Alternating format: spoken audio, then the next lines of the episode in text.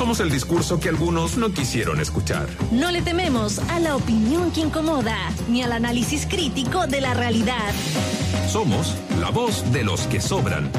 Aquí comienza una mañana con las distintas miradas de tres mosqueteros que hoy se encuentran. De lunes a viernes, de 10 a 12 del día, conducen Alejandra Valle, Daniel Stingo y Mauricio Jürgensen, el tridente que abre los fuegos del periodismo independiente en la 94.5. USACH, la radio del mundo que cambia.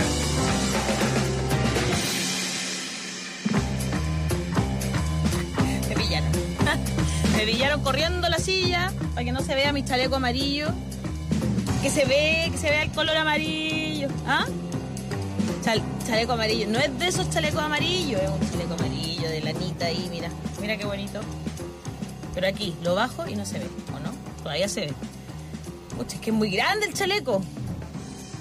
Es muy gigante. Ahí sí. A ver si lo doy vuelta. Ahí. Ahí no se ve, pues ahí sí. Ahí sí. Buen día. ¿Cómo están? Son las 10 de la mañana con un minuto. Y estamos comenzando La Voz de los que Sobran hoy. Eh, ¿a ¿Cuánto estamos hoy día? 18 ya. 18 de junio. Impresionante, ¿eh? Medio año y es como si todavía estuviéramos en octubre.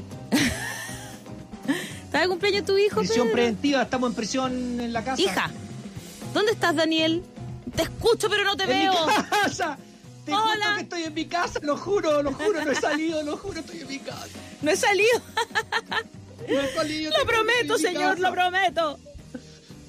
No salgo, estoy aquí. Además, encima restringieron los permisos para, Sí, pues dijeron. para salir con las mascotas, así que puedo salir menos todavía. ¿Y a cuánto lo restringieron lo de las mascota. mascotas? No sabía. Sí, eso me dijo mi señora que había- yo, que todo lo, eh, como parece que dos veces a la semana nomás, así que la O sea, todas las se personas pueden salir máximo dos veces a la semana. Incluso creo que es como... Ahora no sé, las pobres mascotas. Mi, mi perro se vuelve loco, pero bueno. Eh, ¿Qué queréis que te diga? Con dos veces a la semana no es suficiente para él. No, para mí tampoco. Ay, sí, porque tenemos perros grandes. Nosotros, aparte de. Yo tengo una chiquitita también, pero el grande es heavy, heavy, heavy, heavy. Tiene mucha energía. Bueno, este es un border collie, imagínate estos que persiguen O ovejas sea, en hoy me en encantan, Escocia, son hermosos. Sí. Están todo el día persiguiendo ovejas y acá quieren que lo tengan hecho la casa. Oh, Claro, po. Están hechos para perseguir ovejas, otra cuestión.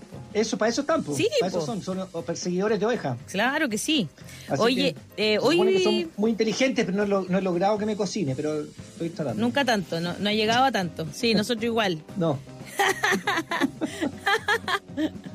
Hoy han pasado muchas cosas. Ayer eh, fue muy Oye, sí. eh, ávido lo que pasó en el Congreso. Pero dentro de las cosas que justamente pasaron en el Congreso antes de que entremos en el tema de postnatal, porque además ese tema lo vamos a conversar con Gael Yeomans en un rato más, con la diputada. Eh, efectivamente, a mí eh, lo que me pasa es que también se aprobó, entiendo, aumentar las sanciones para quienes eh, estén... No, no se ha aprobado todavía. No, no, no, Pero pasó esa, pero no pasó el aprobado. Senado, ¿no? Ayer. Hasta, hasta donde yo sé, eh, estaba. Bueno, puede ser, pero no se ha aprobado como ley. Claro, como ley todavía Está en no. discusión. Claro. Sí. Pero es lo que, por lo menos ya pasando el Senado, eh, o sea, No, cinco años de cárcel, entiendo, ¿no? Eh, Es, eh, es la idea del gobierno subir las condenas a, eh, a cinco años de cárcel que eh, aquellos que no, que no respeten la cuarentena. Es hasta, nunca es... Hay que, hay que explicar que en términos de condena, Claro. en Chile se mueven en un rango, ¿no? Por ejemplo, prisión, eh, y, y tienen denominaciones. No sé, prisión, o, no es prisión, eh, eh, su rango, por ejemplo, es eh, de, 5 años y, y- y 15 años, por ejemplo. Son eh, presidio menor en su grado mínimo, presidio menor en su grado medio, presidio menor en su grado máximo, presidio mayor en su grado mínimo y así. Y todos esos presidios menores, en eso es un rango, presidio mayor en su grado medio, presidio, todos tienen un rango que el juez o los jueces ven si le aplican la mitad, abajito de la pena o, pegando o pegándolo a la pena de más arriba. Por eso cuando dicen y un día, y Claro. un día es Es para que esté en la la... pena está en la más arriba, pero la más es la más abajo de esa de arriba. Perfecto. Porque, y un día es, es parte, con eso parte la pena más gravosa, pero se lo dan en el en el en el límite más bajo, ¿se entiende, no? Sí. Por ejemplo, cinco años y un día partió en el límite de más alto, porque es cinco años para arriba, pero se la dieron en lo menos gravoso que hay, que es un día. Podrían haberle dado, eh, en vez de cinco años y un día, podrían haberle dado seis años, podrían haberle dado ocho años, pero no, le dieron en la pena, en el límite más gra- menos gravoso de esa pena más alta. Perfecto. Así está configurado lo chileno, no es que en todas partes del mundo sea así, en otros lados será ocho años, cinco años, no, aquí hay- está en rangos, eso lo determinan los jueces, ya sea por, por su experiencia personal, por eh, las atenuantes, por las agravantes. Entonces, hasta cinco años es lo que se pretende. Claro. ahí la discusión es lo que tú dices. ¿Eso es lo que necesitamos? O sea, penas para aquellos que salgan, porque los que salen son los pobres, los idiotas que salen son Es que pocos. ese se es el cuidar. tema, ese es el tema. Y, y- Sí. y que ayer me decían que en la discusión el senador Latorre, el mismo que también estuvo muy bien en la discusión de, del postnatal de emergencia, eh, o la admisibilidad e inadmisibilidad de ese proyecto, digamos, eh, Sí. él estuvo muy bien ahí también, creo, cuando dijo que era una discusión farisea. Oye, que se picaron los otros cuando dijo eso, ¿no? Eh, Leguleya y farisea, dijo. Eh, en, la, en la anterior también había estado muy bien él, también diciendo que lo que se estaba castigando era la pobreza, era eh, la precariedad. No, eh, porque, o sea, mira, voy a, sin decir quién, digamos, eh, una persona me contó que ayer había estado en, en Las Condes, no había ningún control, ninguno. En cambio aquí... No, no hay. En cambio aquí en a la, a la- donde está el mall de Estación Central, digamos, ahí están apostados un montón de militares, tienen prácticamente cerrado y a toda la gente le están pidiendo eh, su salvoconducto. Entonces, Eso está bien, pero también debería ser el otro sector. está bien, pero no está bien que al otro lado no lo hagan, po. Está, o, O sea, sea, en esas personas van a trabajar, los otros, los otros de, de las condes si salen, que no sean, digamos, personas que tengan que ir a trabajar, si están saliendo es porque quieren, porque ellos pueden quedarse en, En la Cuarto casa. Centenario circulan todo el día. En Alonso de Camargo circulan todo el día. En Fleming circulan todo el día. Y eso lo veo yo, así que no me vengan con cuentos. Y yo no veo ni un control. Ahí hay, hay una un- clara discriminación Exacto. para la pobreza, como siempre en este país, que se discrimina a los más pobres. Y por eso te quería pobres, mostrar le- un video de lo que pasó esta Por favor. mañana. Lo tenemos en nuestro, si quieres entrar, puedes entrar al sitio web lavozdelosquesobran.cl. Eh, Oye, pero ¿toda ahí está, gente? mira, esa gente está en la calle Miraflores de Santiago hoy a las siete y media de la mañana, afuera de la AFC para cobrar su seguro de cesantía. Esas personas no están ahí porque quieran hacerlo, están ahí porque la única posibilidad que tienen para tener algún dinero esta, este fin de mes es ir a ese lugar donde se cobra el seguro de cesantía. Es un video que estaba en las redes sociales. Eh, lo hizo una, una usuaria de, de Twitter que se llama María Paz López y dice, larga fila para hacer trámite del seguro de cesantía en AFC de calle Miraflores en Santiago Centro. Sucursal comienza la atención a las 9 de la mañana. 9 de la mañana comienza la atención y a las siete y media ya existe ese nivel de fila de la gente que está esperando para entrar. Entonces yo me pregunto, Me contaba ¿Qué es No, lo que se está criticando, no es cierto? Y mira, y me cuentan también aquí que en tacos ni sin tacos ni corbata, esta mañana hablaron con eh, Marcos Silavaca, que es un diputado PS, quien hizo reserva de constitucionalidad al proyecto de ley que aumenta las sanciones para quienes infrinjan las medidas sanitarias en pandemia y va a ser llevado al Tribunal Constitucional. Me parece bien. Usemos esa, e- e- ese, ese, esa institución que, que vamos a matar, pero por lo menos usémosla para defender a la gente, porque en el fin, este, este es lo que estamos pasando. Estamos en una excepción, estamos en una, una crisis grave y esas instituciones, al igual que lo que pasó ayer, hay que usarlo todo en beneficio de la gente, porque, como decimos los católicos, el sábado es para el hombre y no el hombre para el sábado. ¿No? O sea que, eh, sí, po, Qué buena. Sí, si hay una cuestión que. Sí, pues, porque Sí, en el fondo las cosas son en beneficio del ser humano, no, de- no la- el ser humano al beneficio de las cosas. Y eso es una de las cosas que uno critica respecto de la aprobación, o, o sea, la- el rechazo a la constitucionalidad, y eso lo vamos a conversar, y sobre todo algunos que son que se golpean el pecho. Entonces, Igual sí, podemos- yo estoy de acuerdo. claro. Podemos igual Sí, no, conversarlo no, un poquito que- ahora, porque igual lo de ayer fue bien escandaloso. Sobre todo uno O sea, lo que te puedo decir es que hay varios ahí que van a tener que responderle al país. Eh, estos demócratas cristianos. Bueno, a ver, de partida no, no le disparemos a los demócratas cristianos. Primero disparémosle a la derecha. Aquellos Claro. que votan por la derecha en sus circunscripciones, en sus distritos electorales, ¿no? Todos aquellos que tienen a senadores como la llaman Belserverga, ¿no? En Concepción, van a seguir votando por esta señora que está en contra del postnatal eh, de urgencia. En Concepción van a seguir votando por ella que no quiere darle eh, un postnatal a, a las guaguas en Concepción van a seguir votando por Moreira, van a seguir votando por todos estos senadores que, por Coloma, que está ahí apernado hace 30 años, van a seguir votando por ello. Entonces, ese es el punto. Eh, la derecha es la responsable. A ellos, a esta derecha responsable que la, que la, que la rechazó en masa, salvo Osandón, que ha demostrado más de una vez que, eh, y, aunque les duele a algunos, a que piensa más en la gente que otros, porque Osandón más de una vez eh, se ha puesto con las personas, porque un tipo que fue alcalde, un tipo que sabe, será campechano, será medio bruto, pero un tipo que, que en general está pensando, y porque fue alcalde, creo yo, cómo siente las personas. Eh, él y Bianchi, que Bianchi se le considera también de derecha, no sé si es tanto, pero votaron eh, en contra de la, eh, o sea, a favor de, la, de que se declarara constitucional, pero ahí, y la derecha en pleno, quiero que la gente piense en sus distritos, me gustaría, si lo quieren hacer, si van a seguir votando por estos senadores que en el fondo, porque es una cuestión política, es una cuestión política. O sea, 93 diputados, 93 diputados son todos inconstitucionales los 93 diputados, que van desde RN hasta el PC porque sepan ustedes que muchas diputadas RN dijeron que era constitucional.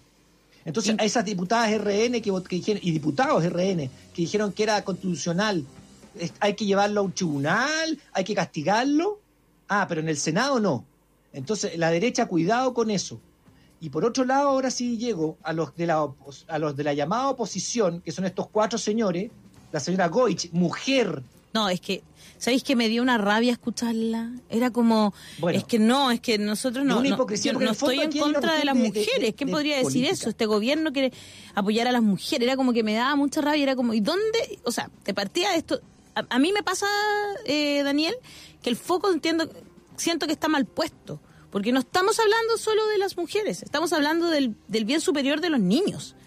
Aquí son, son mujeres que puérperas, por lo tanto, son personas que están inmunosuprimidas. Por lo tanto, estamos hablando de mujeres que son población de riesgo y guaguas que son población de riesgo. Entonces, ¿de qué, qué, estamos pensando? O sea, cuando, cuando decían, es que esto es inconstitucional, yo supongo que habrá algún artículo de la Constitución, no sé si estoy loca, ¿no es cierto?, que dice que el Estado tiene que resguardar la salud de las personas, ¿o no?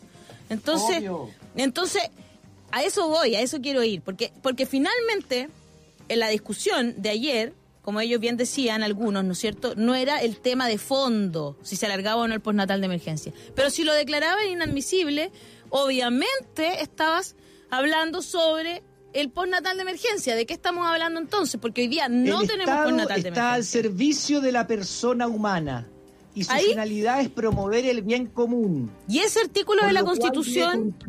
el primer artículo. Es el primer artículo de la Constitución. Ese es más importante que todos los demás. A eso quería llegar. Entonces, si vamos a hablar sobre constitucionalidad, entonces entendamos la Constitución en su verdadero contexto, porque ¿dónde está el servicio de la vida humana? Aquí lo que le están diciendo a la gente es que las, esas mujeres... Por favor, léelo, por favor. sí, no, si es increíble el artículo por favor. Dice, Artículo 1 de la Constitución. Las personas nacen libres e iguales en dignidad de derecho, lo tiene que la familia es el núcleo fundamental de la sociedad, ya empezamos, el, pero aquí empieza. El Estado está al servicio de la persona humana y su finalidad es promover el bien común, por lo cual debe contribuir a crear, mira lo que dice, las condiciones sociales que permitan a todos y a cada uno de los integrantes de la comunidad nacional su mayor realización espiritual y material posible con pleno respeto a los derechos y garantía que esta Constitución establece. Es deber del Estado resguardar la seguridad nacional, dar protección a la población y a la familia, propender al fortalecimiento de la familia, promover la integración armónica de todos los sectores y asegurar el derecho de las personas a participar con igualdad de oportunidades. O sea, estamos hablando de una Constitución que llama a proteger a la familia, al bien común, y dice, no, es que sabéis que eh, el presidente no le puso... Eh, y esa es la eh, única razón para que sea inconstitucional, porque si el presidente, y dejémoslo claro aquí, y usted escúchelo, si el presidente Sebastián Piñera, si la María José Saldívar, la, la ministra de Trabajo, si existiera, si existiera ministra, si existiera ministra de la Mujer realmente, ayer ni siquiera estaba en la discusión, la Mónica Salaquet, si existiera, si fuese realmente ministra de la Mujer, estaría ahí salvaguardando la vida, la vida de mujeres y niños que en estos momentos no está salvaguardada. Porque eso es. hay un tema. Ayer había muchas mujeres que decían, voy a tener que decidir entre renunciar, ¿no es cierto? Y salvar y salvar mi vida y la de mi hijo o volver a trabajar para poder comer. Muchas mujeres también seguramente están solas con ese hijo, eh, no tienen pareja, no, no tienen por qué tenerla tampoco. Entonces, de verdad, es como, me da mucha rabia. voy a decir una cosa más, que, que, falta un elemento más que no hemos considerado. A ver. Que es que la, que la senadora Muñoz y la Cámara de Diputados, ojo, no es cualquiera, dijeron no, no hay problema de constitucionalidad. ¿Y por qué uno se pregunta? Porque en la ley de presupuesto está contemplada la plata para el postnatal. Lo que nosotros hacemos, así extendemos, extendemos esa cantidad de dinero. Claro. Extendemos el postnatal, pero esa plata está contemplado, no es inconstitucional, ya está. No necesitamos iniciativa del presidente porque esa plata ya está considerada en el presupuesto nacional, en la ley de presupuesto la 20.232 que se aprobó el año pasado de presupuesto nacional está contemplada en la plata natal, por lo tanto no estamos sacando más plata, es una plata que ya está considerada. Y esa es la discusión, si por último también, y, lo voy a decir con toda su letra, tú podías un poquito torcerle la nariz, un poquito, a la ley diciendo, no, ya, vamos a decir que no es inconstitucional, porque la plata ya está. Exacto. que está considerada en el presupuesto nacional. Vamos a extender un poco más nomás. Entonces también es una discusión que se podía salvar con inteligencia pensando en las personas pero con inteligencia. Y aquí eso fue. La derecha no quiso. Y ahí una vergüenza nacional Moreira, porque él ya sabía que el gobierno le iba a hacer, hacer decir esto cuando ya lo dijo el otro día, ¿no? Quieren que nosotros salgamos diciendo, ah, porque el gobierno no fue capaz de llevar al Tribunal Constitucional y no, ha sido capaz de hacer nada. El gobierno de, de Piñera lo que hizo fue tratar de sacar las castañas con la mano del gato a través de sus senadores. Eso fue lo que dijo el gobierno de Piñera, no pensando en la familia, porque con un poquito de, corazón más grande le pone iniciativa, pero si no, por último no presiona a sus senadores y le permite que le doble la nariz un milímetro a, la Constitución, que es decir, no, esto ya está en el presupuesto nacional, por lo tanto eh, eh, es constitucional. Y esa es la discusión de fondo. Y por eso uno le critica a la Goich que se haya vendido así al sistema. Y, y para qué decir, eh, el expresidente del Senado, ¿no? Porque estamos hablando de que fue el expresidente del Senado también. ¿Quién? El señor Quintana. Ah, el señor. Ese hombre por la mierda. PPD más encima, Pizarro, ni siquiera es DC. Pizarro, demócrata cristiano. Letelier. Y el último que me queda. ¿Ah? Letelier. Y el último que me queda es Letelier. ¿Qué? Letelier. Ese hombre. Partido Socialista de Chile. ¿Tú sabes por qué lo hizo Letelier? Yo creo, esto es mi opinión personal. ¿Por qué? Porque está picado. Porque no lo dejan ir de nuevo a una nueva reelección. Pero eso Él que tiene toda una máquina armada en la sexta región, no lo dejan ir. Y entonces, como no lo dejan ir, se picó por eso. Porque muchas veces han votado sabiendo que están votando a favor de la gente. Ahora, la otra pregunta que me hago, ¿dónde está Arboe? Hay, busca debajo de la mesa si está Arboe, porfa. Pues ¿Qué pasó con Arboe? Sí, porque ayer también era lo mismo. Arboe le daban la palabra. No estuvo. Y no estaba. Claro. No estuvo, no votó. Eso es peor, porque si hubiese habido una persona más, habrían quedado empatados. Sí, habrían quedado empatados. Entonces. Eh, lo que pasa es que, tú, eran, tuvieron que votar dos veces porque el, senador Castro, que es RN, cambió la... se abstuvo y después votó en contra. Y además no es 19, no es 22-19, 22-20, porque a Guillé no lo dejaron votar, porque Guillé se le dio la desconexión y no lo dejaron votar, después lo dijo. Entonces fue 22-20. No, porque se cayó Por eso lo dijo después, alguien también lo dijo, creo que Montes, que fue, dijo, no, no me calza la, los números, no me calza. No, no, calza porque Guillé votó en contra, a favor, a favor, pero como que se cayó la conexión y no lo no, no, no, no figuró. Por lo tanto, es 22-20 con el cambio de Castro. Pero Guillé lo, estamos buscando a Arboe. ¿Dónde está Arboe? ¿Dónde está Arboe? Está detrás de los pacos, porque siempre eso es lo que habla todo el día de seguridad. ¿Dónde está Arboe? Que Arboe se presente, que dé la cara a Arboe. Que le dé la cara a las mujeres de este país. ¿Verdad? Por último, la Goich dio la cara. La vamos a, denostar por todos lados, pero dio la cara. Arboe ni siquiera dio la cara. Es que una mujer hablando en contra de una cosa que, que nosotras conocemos también. Ah, esa sensación, yo volví a trabajar, no existía el, el postnatal de seis meses, que ayer más lo que sacaban a colación, que había sido Piñera el que lo había promulgado, pero lo promulgó nomás, pues la discusión fue larguísima sobre alargar el postnatal y ahí estaban las mismas de siempre, Ana Bombay, Jacqueline Van Rieselbergue, Pepa Hoffman, en contra de alargar el postnatal a seis meses, incluyendo a Mónica Salaquet actual no ministra de la Mujer. Entonces, bueno, por eso es lo que uno dice, ¿van a votar por ellos después cuando les toque votar? Aquellos que no las han apoyado en, su, en, su, en sus distritos, todos que votaron por los senadores de la, de la derecha, ¿van a votar por ellos de nuevo? Cuando no las han apoyado, si lo bueno de esta pandemia, que, con todo lo malo que trae y con el después del 18 de octubre, es que se han mostrado tal y como son y además lo hemos visto, lo hemos mirado, hemos visto cómo votan, cómo piensan, cómo hablan. Antes ni los pescábamos, ahora ya sabemos cómo votan, cómo piensan. No podemos seguir votando por gente que vota en contra de la ciudadanía, en contra de la mujer, en contra de las guaguas. Y yo les, es lo peor que puede pasar. les aconsejo verlo, ¿ah? si es que les da el estómago en realidad porque la verdad es que yo ayer me paraba, era como, había, ¿quién era que se paraba? No podía creer, Marcelo Díaz. Lo vi, y era como que se paraba, se daba una vuelta, se volvía a sentar, como, ya, ya era como, como que se pegaba, le faltaba pegarse en la cabeza y hacerle así, como era Zoom, todo. Entonces yo lo estaba viendo y la verdad me paraba, le gritaba a la tele, decía, ¿y esto? ¿Pero cómo puede decir eso? ¿Cómo puede decir que está a favor de las mujeres? ¿Cuándo? ¿Dónde? ¿De los niños, niñas de este país? Eh, Mira, acabo, acabo de pasar por un, por un tuit de Gabriel Boric, porque estaba pasando, lo estaba haciendo, lo dice, a propósito del rechazo a la admisibilidad del postnatal de emergencia y la aprobación de la ley que pena con cárcel a quienes violan la cuarentena, es importante que vean cómo votan sus parlamentarios. Exacto. Es decir, son todos iguales, es lo más fácil, pero no es cierto. Dice que se aprobó la ley, pero no sé... De, sí, se, aprobó, mira, lo, estaba abriendo yo también para leértelo.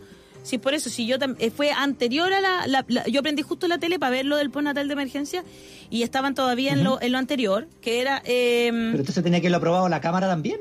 Dice sancionar vulnerabilidad, el lado B... Eh, espérame, es que lo estaba, lo estaba buscando.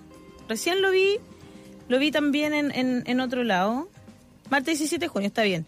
Eh, miércoles 17 de junio, perdón. El hecho de que las nuevas medidas puedan afectar a los sectores más pobres, quienes en muchos casos se desplazan para cubrir necesidades básicas, es una aprehensión que se ha manifestado ante la iniciativa. En medio de la crisis sanitaria, una de las medidas decididas durante los últimos días es el aumento de las penas a quienes infringen la cuarentena o medidas sanitarias. El proyecto quedó listo para ser ley este miércoles, luego de que la Cámara de Diputados lo aprobara, quedando fijadas penas de presidio menor en su grado mínimo a medio y multas que podrían alcanzar las 200 UTM, cerca de los 10 millones de pesos para quienes vulneren la norma. Desde la bancada de Renovación Nacional celebraron esta aprobación. Esta es una iniciativa que nace de RN y que atacará a esos irresponsables que no se tomen en serio esta amenaza y se sienten con el derecho de hacer una fiesta en toque de queda, a salir sin permiso ni razón, aumentando el contagio y las víctimas. Eh, dijo el jefe de la bancada Sebastián Torrealba, autor de la iniciativa, para que usted escuche los nombres de quienes pusieron esta iniciativa que me parece que castiga finalmente la pobreza solamente. En un contexto de abandono económico de las familias chilenas, de manipulación de las cifras de contagiados y de fallecidos, plantear como gran solución llenar las cárceles de infractores es un despropósito y es un camino insensato. Significa traspasarle la responsabilidad del del descontrol de la pandemia al ciudadano de a pie en circunstancias que el Estado, como todos sabemos, es quien debe garantizar la no propagación a través de herramientas adecuadas, señaló la diputada Carmen Hertz. Si allá en el Switch me están escuchando, mostremos de nuevo el video para que vean por qué la gente sale. Y podríamos mostrar el de Coronel también, que lo mandé, que es una persona que va en una micro a su trabajo y dice, bueno, aquí usted sabe que las autoridades le dicen que, que van a poner a una persona por medio de asiento. Bueno, aquí dice, aquí voy yo a Coronel. Y en una micro chica, la gente de pie, Daniel, la gente hacinada adentro de la micro, como siempre, ¿no? Pero se supone que en estos tiempos lo, más que dicen es que no, que la gente va a poder estar con un espacio, ¿no es cierto?, adentro de la locomoción colectiva, cuando sabemos que la línea del metro y por donde pasan los principales buses del Transantiago es el lugar donde más se propaga el contagio, ha salido en todos los mapas. Entonces, te das cuenta, esa gente va a trabajar, esa gente va a trabajar y hay una persona que la contrata. Esas multas deberían no ser para esa persona que está en la calle, esas multas deberían ser para el, para el, para su empleador, para el que lo hace ir a trabajar. Gente que me ha escrito, es mucha gente que me ha escrito diciéndome que tiene, eh, que le, están que lo hacen. Eh, eh, lo hacen ir a trabajar con, con salvoconductos truchos, que les ponen otras cosas. Y yo a veces les pregunto, ¿y es esencial lo que tú haces? No, mira, yo soy hago esto, bueno, ¿y por qué estáis con eso? Bueno, el empleador me pasó. Entonces, los empleadores están eh, con, eh, sacando salvoconductos truchos para que vayan a trabajar los trabajadores en cuestiones no esenciales. Entonces, Exacto. como tú bien dices, yo le digo, eh, llame a la Seremi de Salud y llame a la Inspección del Trabajo, que son las instituciones que tienen que fiscalizar que ese, ese salvoconducto sea trucho. Eh, Mira, pero es la responsabilidad del empleador. Nosotros mostramos un, un- un artículo que también lo pueden buscar en la voz de los que sobran.cl sobre Home Center. Una, Sí. una, una de sus de sus eh, de sus sedes, digamos, ¿no? Una. Pero esto no- sí. nos llegaron muchos comentarios de que pasaba en muchas sedes. También hemos tenido de muchos supermercados. No voy a nombrarlos porque no, la gente tiene miedo.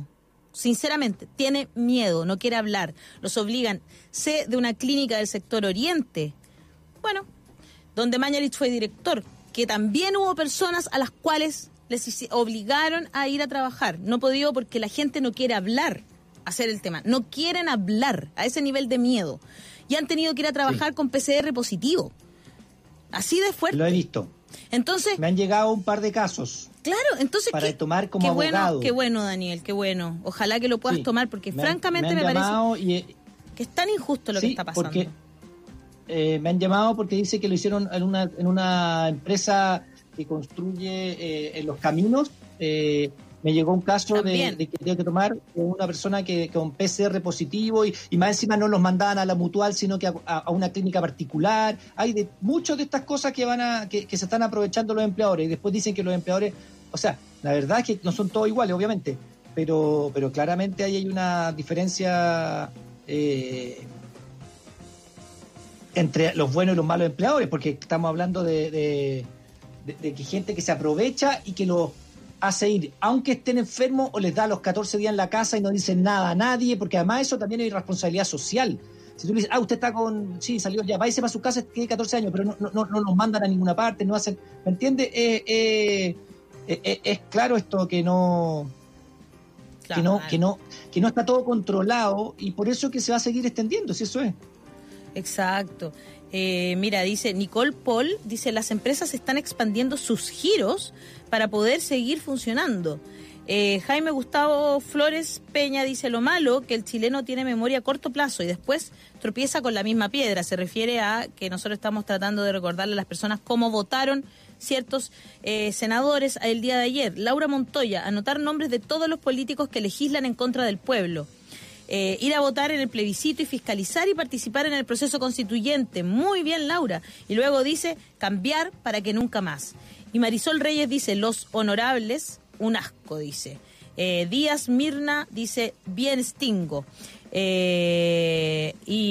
qué heavy, ¿no? Dice que que claro, un amigo, un amigo transportista de también tuvo que eh, ampliar su giro para poder seguir trabajando. Es que ese es el tema al final, que no, que, que la ayuda no está llegando, si llega un 30% de la, de, de la sociedad, digamos. ¿A quién estamos ayudando entonces? Po? ¿A cuántos estamos ayudando? No alcanza, no alcanza realmente. Y esa gente tiene Bueno, que seguir trabajando y, te- y tiene que seguir. Y luego escuchamos, mira, Briones y el proyecto del postnatal. Promover iniciativas inadmisibles le hace un daño tremendo a la democracia. Ayer, escuchar a Ena Bombaer, te voy a decir que, que se me olvida que existe esa mujer, y es porque por- no le dan mucho, mucha bola por suerte, porque hay que ser bien carepalo. Moreira tratando de populista, la, populista, a, a quienes están aprobando el proyecto. Y ella dando las gracias en nombre de la democracia personas que apoyaron una dictadura. Hay que ser cara de raja, perdón, pero ¿qué cara de palo? Sí. Perdón que lo diga así, pero es que Sí. yo no sé de qué otra manera tratar a personas que apoyan una dictadura y luego se preocupan tanto de la democracia. ¿Ellos? ¿Ellos están preocupados de la democracia? Claramente no están preocupados de las mujeres y los niños que tienen que volver a trabajar. Eh, digamos. eh. Tengo acá la votación en la Cámara de Diputados y son, y, y- y te digo, para que te quede claro que muchos de, la, de, de RN votaron a favor de, de- La abstención fue por la derecha y, y, y- y- la... Y, votar en contra, pero, pero en, en- la Cámara de Diputados eh, eh, votaron muchos RN a favor de la iniciativa, entonces habría que pasarlo todo a, no sé, a tribunales de no sé qué, porque eh, el- el- el- por ejemplo, RN, la Jimena Sandón, Gonzalo Fuenzalía, Araceli Neuquén, Francesca Muñoz, Paulina Núñez, el Evópolis Sebastián Keite votó a favor, el Luis Cristian Moreira y el Independiente Pro Chile Vamos, Erika Olivera, votaron a favor de, eh, del, de que era admisible. de digamos. admisi- de Y además, admisibilidad del 93 proyecto de personal de Sí, emergencia. en la, el- estamos hablando en la Cámara de Diputados, o sea, fue muy amplia la mayoría, hubo cuatro en contra, solo cuatro, y, y varias abstenciones, pero en el Senado fue bastante distinto, eh, y ahí donde uno se plantea también, eh, bueno, ¿es, es necesario un Senado? Vamos, hay que, hay que pensarlo, ¿no? Eh, Exacto. el, el senador Morey, el senador Osandón fustigó duramente a su sector al no. Dijo: queda claro que los niños primeros son puro marketing. Estas cosas no son las que le hacen bien a Chile. José Manuel Lo Osandón. escuché, me pareció fantástico. veas. Y tiene toda la, y concuerdo con él 100%. Los niños primeros, puro marketing. ¿Sabes qué? Vamos a conversar con una... ¿Sabes con que no una- encuentro a Arboe? Me dicen que votó, pero no encuentro a Arboe. Sí, que- Es que estoy desesperado buscando a Arboe. Es que ¿Dónde está desapareció Arboe? Wally. ¿Dónde sí. está Wally? ¿Dónde está Arboe? No dicen a favor. ¿Dónde está Arboe? Que me corrijan, por favor, si votó en contra, porque yo quiero, no eh, quiero anotarlo tampoco. Vamos, que, vamos a buscar eso. Mientras, ¿sabes qué? Te voy a, voy a presentar a la próxima invitada, que es una... Por favor. Una persona a la que yo le tengo mucho cariño, que tú también le tienes mucho cariño, que además nos hace mucho reír eh, en muchas ocasiones y, y hoy día también podemos conversar con ella sobre lo del postnatal de emergencia, porque ella sería una de las personas que a lo mejor eh, tendría que volver a trabajar. Estamos hablando de Chiqui Aguayo, eh, quien está con nosotros hoy día. Hola, Hola, Chiqui Aguayo. ¿Cómo está? Me veo, me veo. Primera cosa que Mica. tengo que preguntar. eh, me veo pixelada porque si es así me acomoda. Te como, sí, te ve un poco pixelada. ridícula! No, te ves preciosa como siempre. Te ves Ah, linda ya, como muy siempre. Chiqui. Oye, Oye, ¿cuánto? porque tuve que poner. ¿Cuánto- Tuve que meterme a la ducha y todo, todo porque los quiero. Gracias. Oye, gracias, de verdad. Qué bueno que, que te metiste a la ducha. Algunos lo agradecieron también. ¿Cuántos meses Sí, tiene no, mira, tu ¿sabes que hija yo ya? como que perdón que lo saque, de que voy a volver inmediatamente a ese tema tan importante que ustedes están hablando, pero eh, yo eh, necesito estímulos para ducharme. O sea, si no tengo nada que hacer, no tengo que hacer un vivo, no tengo que conectarme con nadie, no tengo nada que motive a meterme a la ducha, realmente. Muy bien, me parece. Oye, hay Te muchas... agradecemos hay- entonces, Chiqui, que te hayas Sí, duchado. no, lo agradecemos Ya, profundamente. no, y a todos nos pasa. Yo el sábado y el domingo tampoco me ducho. Aprovecho que no tengo que salir. Aunque tenga que hacer vivo. Me pinto los labios nomás. No, además que el Instagram te ayuda porque con un filtro te arregla todo, o sea, ya... Muy cierto. Te pinta ¿no? hasta los labios. Y nosotros con, con Daniel ya estamos expertos, tenemos unas luces y todo. Le ponemos adelante unas luces y con eso estamos, pero al otro lado. Me hicieron un estudio de televisión. Mira, hay Chiqui que mi señora me hizo un estudio de televisión con un foco, lo, lo construyó ella, ¿no? Si tengo aquí un, Sí. un estudio, como los que compartíamos juntos los dos en TVN antes que nos echaran. Ay. Bueno, pero espérate, no nos salgamos de- no nos salgamos del tema, por favor, porque yo quiero... Sí. eh, estoy ¿Cuántos meses tiene, tiene tu hija ya? Quería saberlo. La Mal, ¿Sí? Amal se llama, eh, eh, tiene nueve meses recién cumplió, hace como un par de días los cumplió. O sea, tú tendrías que, si que no hubiese, si hubieses tenido un trabajo formal, digamos, eh, tendrías que volver a trabajar. Efectivamente. Debería haber vuelto Claro, ya. o sea, Claro, hu- hubiera, o sea, justo la vuelta me hubiera agarrado en el principio de la pandemia. po. claro. Exactamente. Te habría agarrado. Oye, pero em, yo estaba escuchando atentamente lo que ustedes hablaban y es, es impresentable. Yo sabéis que ayer, eh, o sea, como yo creo que a todos nos pasa, que uno tiene días y días en esta pandemia y hay días que uno es súper optimista y hay días que uno ve todo mal. Y ayer a mí me pasó que sentí una impotencia, una rabia, una, una sensación de que no sirven para nada estos caballeros, eh, pero mucha impotencia, como una sensación de, de, mm, de abandono total, porque Sí. eh, ahí se nota, creo yo, la desconexión profunda que hay con esa gente que vive en la elite, que son eh, evidentemente gente que tiene recursos para pagar una nana, para tener eh, redes de apoyo, porque no se puede entender que una mujer, y yo aquí se los cobro más a las mujeres, Totalmente, no se puede entender que una mujer contigo. diga que hay algún tipo de, de mecanismo hoy día, pero es que no hay, es que ¿cómo lo así realmente? No, no existe, no es como que te digan, oye, ya déjate de alegar porque tenía alternativa. No hay sala cuna, lo que sería un suicidio igual, mandar a tu hijo a una sala cuna ahora, pero ni siquiera está esa opción. Entonces, eh, ¿con qué, ¿con qué argumento una mujer le niega a, a una madre este derecho? Exactamente, porque Yo es un derecho. contigo. Qué bien dicho. Porque es un derecho, es un derecho de la madre y del hijo. Es un derecho del hijo o hija, digamos. Ese, el derecho es del niño a estar con su madre y a estar protegido. Es, entonces, de verdad que es. Y había. Por eh, eso. creo que fue la misma Goich, a propósito, la que decía una cosa así como. eh, ya, pero que, que usen las, las licencias médicas. Que les den licencias médicas, porque ellas. Como si eso no fuera también Y algo, yo le decía, pero algo, si eso eh, es como hacer una ilegal. trampa, es mentira, claro, Sí. porque tú no Es estás que, ¿sabes enfermo y lo que pasa? Es que así no- Así no estamos acostumbrando a, funcionar en Chile, pienso yo. Acuérdate cuando no había ley de divorcio, que todo el mundo inventaba como que no vivía en la comuna, no sé qué, y la gente se divorciaba igual. Eh, estamos claros que el postnatal de seis meses no es suficiente para nadie. Entonces la gente que tiene recursos va a un psiquiatra y compra una licencia, porque eso es básicamente, o va a donde un doctor, le inventáis unos síntomas que si, bueno, el doctor te cree, te pasa una licencia, pero no podemos esperar que funcionara así, porque primero, perdón, pero yo creo que ni el 5% de la gente tiene plata para pagarle a un psiquiatra cada dos semanas para que te renueve una licencia. Exacto, exacto, ¿no? Sí, Sí, o sea, sí. ir al psiquiatra tiene unos costos altísimos. Oye, eh, me parece súper interesante lo del postnatal y, y cómo lo ve una mamá que, que es primeriza, digamos, como tú. Eh, justamente tiene que ver con eso lo que, lo que está pasando en el país. Y también eh, queríamos llevarte al tema que tiene que ver, que nos apasiona mucho con Daniel los dos, que tiene que ver con lo que está pasando con TVN. Los tres en algún momento pasamos por ese canal, lo conocemos bastante bien y, ayer nos enteramos por la prensa, muchas personas más también se enteraron por la prensa, incluyendo algunos directores del mismo canal, eh, que el, el inmueble, el lugar donde se- ¿no es cierto?, donde está puesto, donde trabaja la gente, se está Las instalaciones. vendiendo, las instalaciones, claro, el inmueble se está vendiendo. Eh, según mi compañero Daniel Stingo, esto podría ser una forma de comenzar a deshacernos de la televisión pública. ¿Qué te parece ese hecho, Chiqui? Pero espera, tengo una duda, creo que es una, una duda técnica porque cuando ayer leí la noticia también me, me, me entró- se, se vende el inmobiliario, pero eso quiere decir que ponte tú ya, TVN vende su edificio, se podría trasladar a una oficina más chica, ponte tú. Claro. Sí, Como sí. arrendar dentro del mismo lugar incluso un solo edificio, por ejemplo. Y un estudio, no sí, sé. se puede, no, te ven, se Mira. puede ir a otro lugar, se puede internar ahí mismo. El Claro. problema, bueno, dale, dale.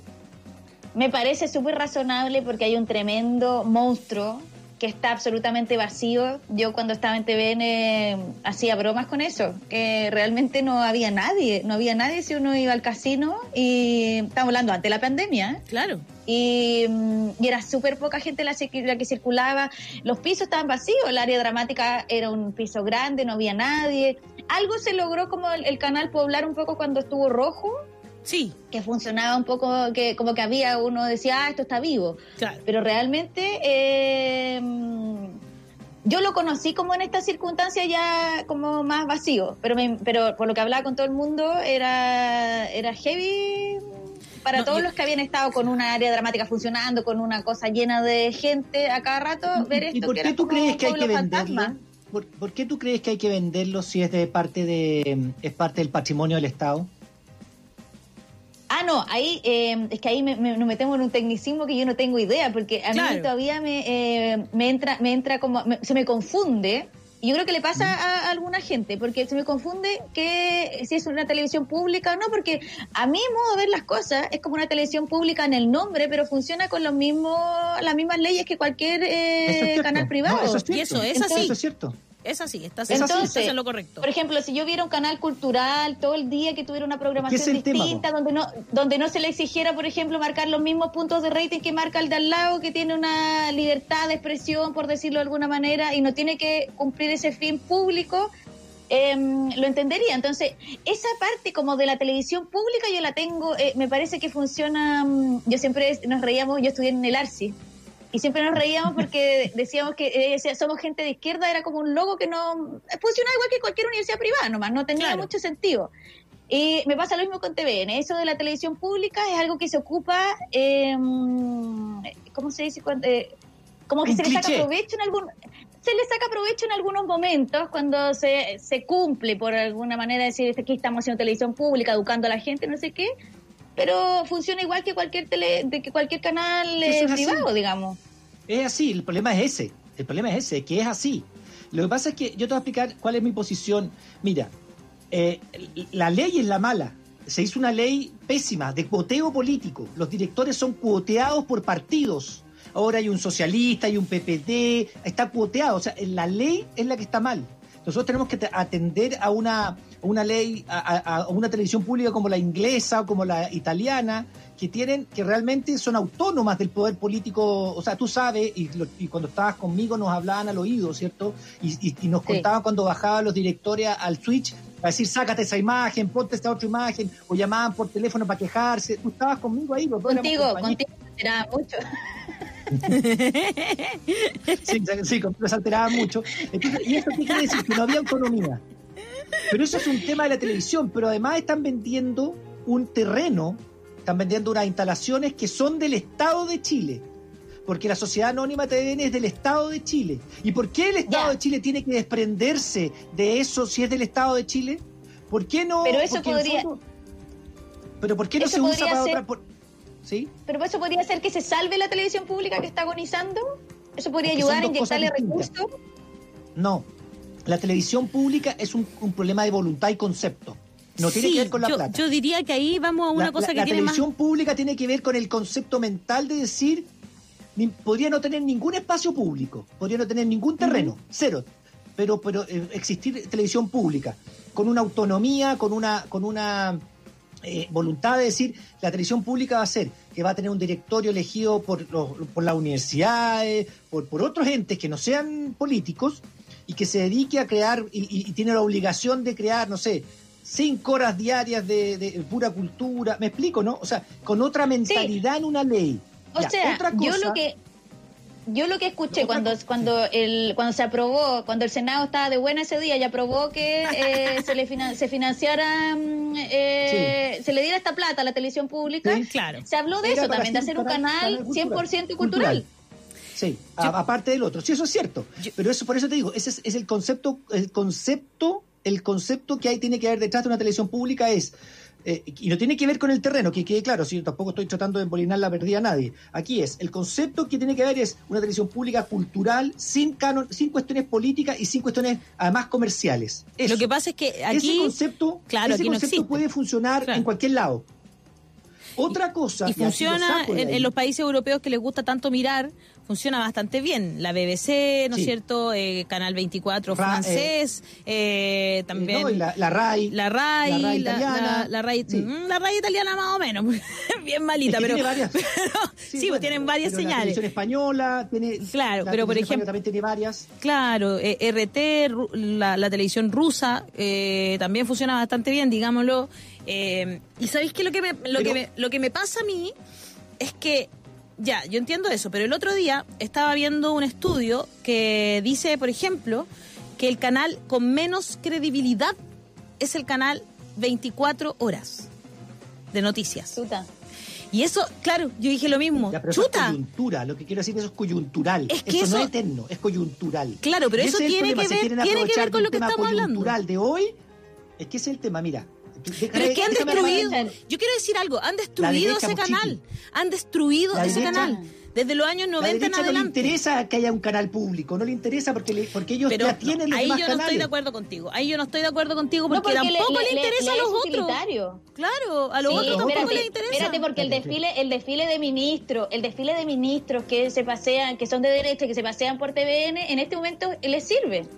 Sí, pero le sirve por una cuestión coyuntural, insisto. El concepto que hay detrás es dejar que la tele se maneje así y da lo mismo y la cuestión comercial. ¿Y quiénes son los dueños? Son, eh, Pero, eh, pero por favor, dime. Daniel, ¿cuándo un gobierno de la concertación hizo algo por los medios Yo no- de este país? Yo no estoy defendiendo la concertación. Es que a eso voy, es que si tú no yo no la creo nota que- que... yo hice, Sí, sí, yo la leí, me la encontré súper buena y la compartí, la puse en todas mis redes porque la encontré genial. No Y creo que la creo. concertación haya defendido nada de televisión pública. No, Si esto po, es para el futuro. no ¿no, solo la televisión pública, es que eso quiero ir. Tampoco le interesan los medios de comunicación. Dejaron, dejaron que los medios de comunicación que intentaron hacer algo, ser, estar en la, en la, en la contra, digamos, de los, de los medios tradicionales, ¿no es cierto? Independientes, a- entregando pluralidad, que es lo que necesita la gente para informarse de buena manera, también se acabaran. La época, la nación, la nación se acabó en el anterior gobierno de Piñera y también partió así. Por eso, te, por eso compartí tu nota, Daniel, porque Ese también partió así. Primero vendieron las máquinas, ¿se acuerdan? Vendieron las máquinas, dijeron que no entregaban dinero, lo cual era totalmente falso, porque la única entrada que tenía en realidad la nación venía de la distribuidora que tenían y la y eso yo lo hablo y, y la, y la imprenta y eso yo lo hablo con conocimiento de causa porque la revista STQP que después fue en portada y que yo era su editora se imprimía allá y la distribuían ellos Sí. y nos cobraban Pero harto caro por porque- hacerlo y la Es que verdad eso fuera porque la concertación lo aceptó y cayó. Mira, estamos hablando. no cayó en yo- nada. Se llenaron los bolsillos Da- de dinero, perdóname. Por eso, pero déjame, dame, dame tres minutos para explicar algo. Dame tres Ya, minutos. Te doy los tres minutos. La, la teoría Correa-Tironi, que siempre está inventada y mental- eh, mencionada, la de Correa, el guatón Correa y Tironi, de matar los medios de, de oposición, les funcionó. Y le funcionó de la mano de la concertación y de Elwin y, de todos los que eran ministros en esa época, porque la mejor política es que no haya política, lo dijo la Farideh Serán cuando estuvo con nosotros un tiempo, ¿cierto? La teoría Correa Tironi de matar a, la- a todo lo que fuera oliera a crítica al gobierno de la concertación eh, eh, le funcionó a Correa y Tironi, que son los responsables de eso. Pero tampoco vamos a seguir llorando y culpándolos a ellos, ya eso ya pasó. Tuvimos bastantes años después de que, esa, que esta teoría se impusiera, ¿no? Para matar todos los medios, la hoy, la análisis, la cauce, todo eso lo mataron ellos, porque nunca le pusieron eh, eh, propaganda ni nada. Y entonces esa teoría ya funcionó. Pero otra cosa es que además pasa lo que tú dices. El primer paso para terminar con la televisión pública es vender la estructura donde está Televisión Nacional de Chile ahí en Bellavista 0990. El primer paso, vender este, este, estructura. Entonces, es que es muy grande y no se financia. ¿Y quién dijo que tiene que financiarse? Si esto es, es- es televisión pública que como debiera ser, no tiene que financiarse. No tiene que financiarse. Y lo que tenemos Pero que tiene hacer que ahí... ser útil. Bueno. Claro, Útil sí, buena pregunta, buena acotación. No tiene que financiarse, pero útil sí. Y hay 10 maneras más de hacerlo útil. Por ejemplo, tú lo invitas a todos los que tienen canales de, locales, eh, canales chiquititos, eh, comunales que vayan a, a armar ahí. Que, que- que- que haya proyectos audiovisuales de gente en el propio TVN, abre las puertas. Que haya prensa independiente que se aproveche de eso. ¿Me entiendes? Ese canal puede ser puesto al servicio de la comunidad vía que vayan otros y además hacer una, buena televisión pública. Una verdadera Además, televisión con una pública. nueva ley.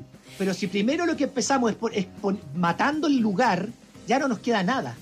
Tenemos eso y ya después lo que queda es borrar la televisión pública. ¿Cachai lo que a mí ¿Me, enti- me explico, no? Chiqui, o sea, sí. Lo que pasa es que es como, ¿y por qué no vendemos el resto de las propiedades que tiene el Estado entonces? Todos los que maneja el Ministerio de Bienes Nacionales. Tiene muchas propiedades, están votadas. Las, las- las- están votadas muchas propiedades. O muchas, la gente vive ahí y paga, y paga, paga muy poquito arriendo. No, algunas, pero otras están Algunas, muy pocas, sí. Entonces, por- eh, pero queremos votar, queremos vender televisión nacional porque no rinde. Es que no tiene que rendir, tiene que ser útil como tú dijiste, muy bien, pero no tiene por qué pagarse y, y administrarse. Esa es la vieja política de los de los de, de los concertacionistas que, que se compraron el hecho de que todo tiene que autofinanciarse. Acuérdate que querían que los hospitales se autofinanciaran, pues.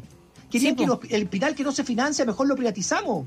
La educación la Mm. privatizamos porque no se autofinancia. Los derechos sociales no se privatizan, los derechos no se venden. Bueno. ¿Por qué? Entonces, lo- los colegios Pero mejor vivimos en un país hacia- donde eso, es eso no sucede. Y Chiqui, ese es el principio que nos quería metieron decir en la cabeza, pues chiqui. Quiero- El derecho a la algo. comunicación es un derecho básico.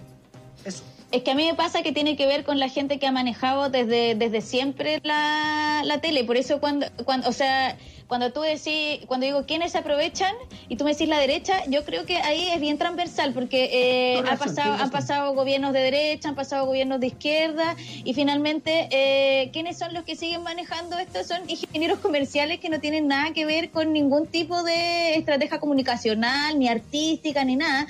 Entonces me, me suena como a, a una a lo que haría un ingeniero comercial, pues. Ay, ¿sabes que no, no, no está entrando plata? que nos vendemos, pues. Entonces, eh, creo que tiene que ver desde dónde se ha manejado siempre quiénes son las personas que han estado a cargo esa televisión pública. Pasa que es como un poco que pasa con los ministerios. Yo he tenido hartas amigas que han trabajado con, con ministerios y pues tú empiezan a hacer una labor súper buena que a los cuatro años cuando cambia el gobierno se han de matar la raja. Y ese proyecto que, que estaba a punto de cambiar la vida de un montón de gente parte de cero. Y un poco pasa eso con TVN cada vez que cambia un gobierno se vuelven a cambiar las cosas y hay una competencia como con lo que dejó lo otro y que y, no avanza pues. como que va todo el rato en una especie de círculo con un ingeniero comercial más malo cargo más malo cargo más malo cargo pero de, pero con el, con distinto color. Un ingeniero comercial malo de derecha un ingeniero comercial malo de izquierda y así se van. Claro y que no tienen idea de televisión además y les encanta traer estos programas extranjeros, se gastaron pero una cantidad de plata, yo les conté aquí, eh, eran como 350 millones por hacer un programa que marcaba dos puntos que daban en la tarde, eh, que el animador era uno de estos eh, periodistas más o menos jovencitos. Huerta. Huerta, Gustavo Huerta, efectivamente. Él era el animador, programa malo, malo, malo, malo, malo, pero era de sus amigos, del hijo de Tironi, ¿no es cierto? El señor Tironi Jr.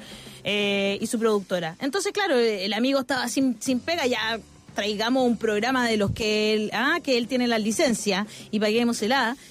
Un programa malo, caro, ridículo. Eh, ¿Qué aporte da ese programa? Por último, y más encima, con los programas que son del Consejo Nacional de Televisión, que hay algunos que son re buenos, eh, como esta serie que están dando los sábados en Canal 13 como a la una y media de la mañana. Solo un sábado logré ver un capítulo eh, Flora, ¿cómo se llama? Flora y...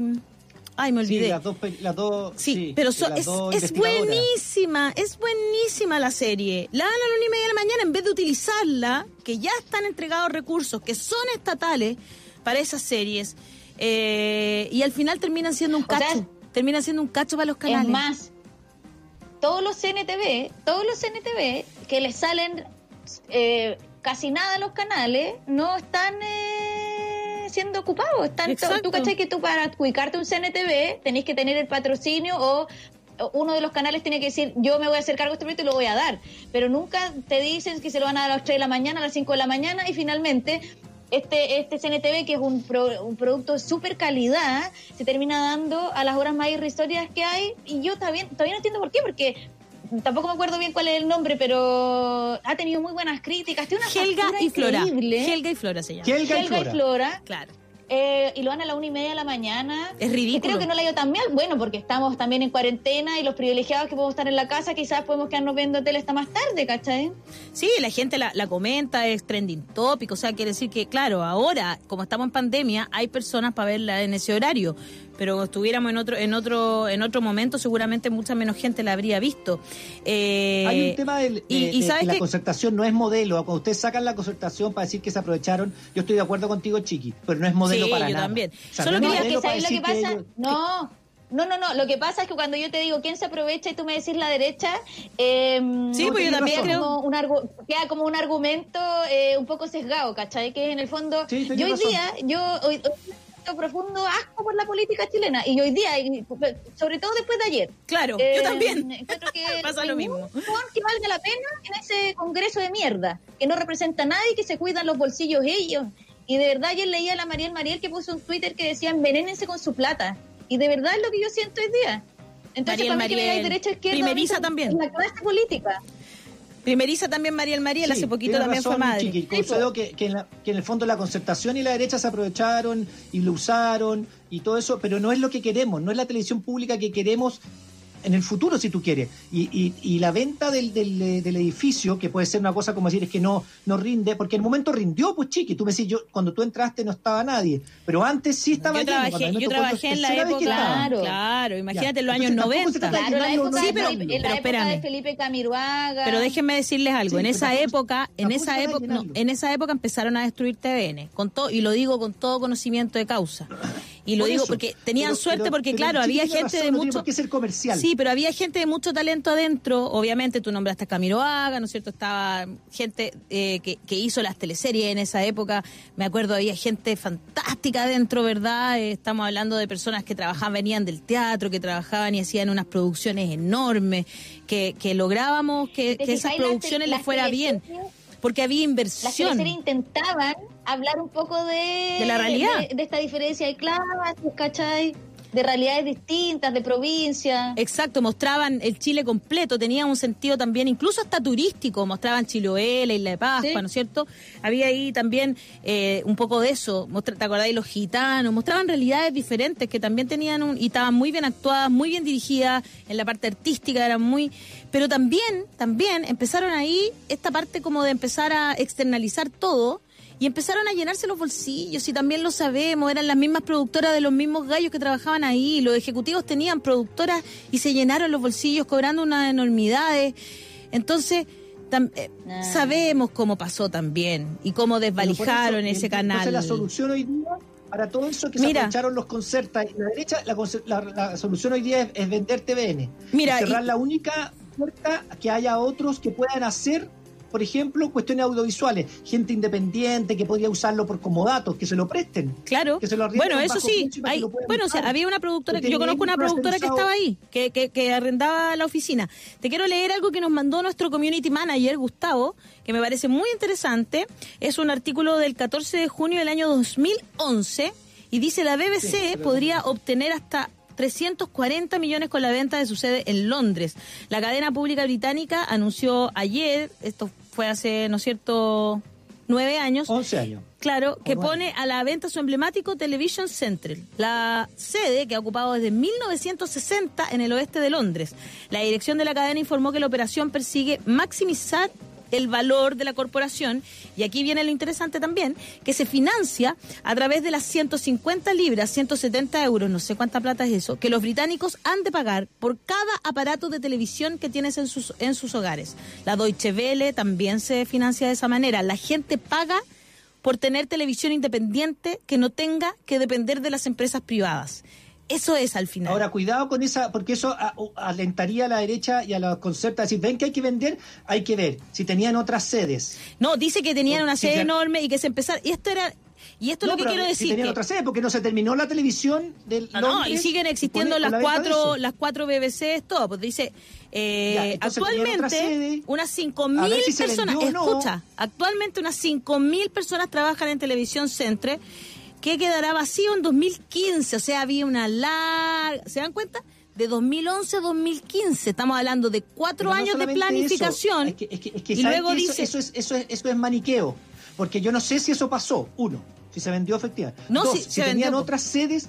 No, pues ¿quién dijo se el 2011 está, está anunciando que se va a vender? No, pero es un plan a, a lo que iba yo es que es un plan a largo plazo para achicar un poco la televisión que, también no sabe si se vendió o no. Pero escúchame, por favor, para terminar de hablar, porque más allá de si se vendió o no, Daniel, a lo que yo quiero ir es que lo que se hace es un plan a largo plazo para lograr que la televisión se ponga a la altura de los nuevos tiempos, porque también nosotros no podemos negar que antes se necesitaban muchas más personas para hacer televisión. Hoy día la televisión y sus nuevas tecnologías nos permiten achicar esos, esa cantidad de personas para poder hacer la misma televisión y de la misma calidad. que vender el, espacio. no estoy diciendo eso, no estoy defendiendo la venta, solo estoy diciendo que es un plan a largo plazo inteligente, es un plan. ¿Por qué en este país todo se hace como por debajo, sin planes reales? Y la BBC lo que está tratando de hacer es defender televisión pública verdadera, pues si sabemos que la BBC hace televisión pública. No te eso quiere decir que se vendió el 2011 es, es, dar una solución rápida para decir, a ah, ver que se puede, hay que ver. Exacto. se vendió primero. Por eso, primero, esa, estoy, siendo irónica cuando lo vendí. Quizás quisieron planificar eso, pero no hay ninguna comparación. Aquí ya está en venta el edificio, ya está ahí en, en, una página donde tú podías entrar y, y, postular. Oye, pero no, no se ha vendido ni la casa de, no se ha vendido ni la casa del Chino Ríos, la antigua que tenía a vender TVN. en todo caso. La casa del Chino Ríos muy buena. Tenía como 50 mil hectáreas y la hueá costaba como no sé cuántos millones de dólares y no hay nadie que lo compre. Yo tampoco he podido vender mi departamento. No, y, espérate que no hay nadie que tenga plata ni... No, bueno, los con plata siguen teniendo plata, pero... Sí, y tienen más plata, yo te apuesto lo que queráis. Bueno, por eso están acumulando, están acumulando, están acumulando para que les dé un infarto de plata. Oye, que este tema nos apasiona a nosotros, podríamos estar toda la mañana hablando de esto. Lo otro que... Oye, no, es que realmente ¿Qué está pasando en la tele? Quería comentarlo con ustedes, cortito, ¿ah? No sé si, si lo vieron. Eh... No, cortito no.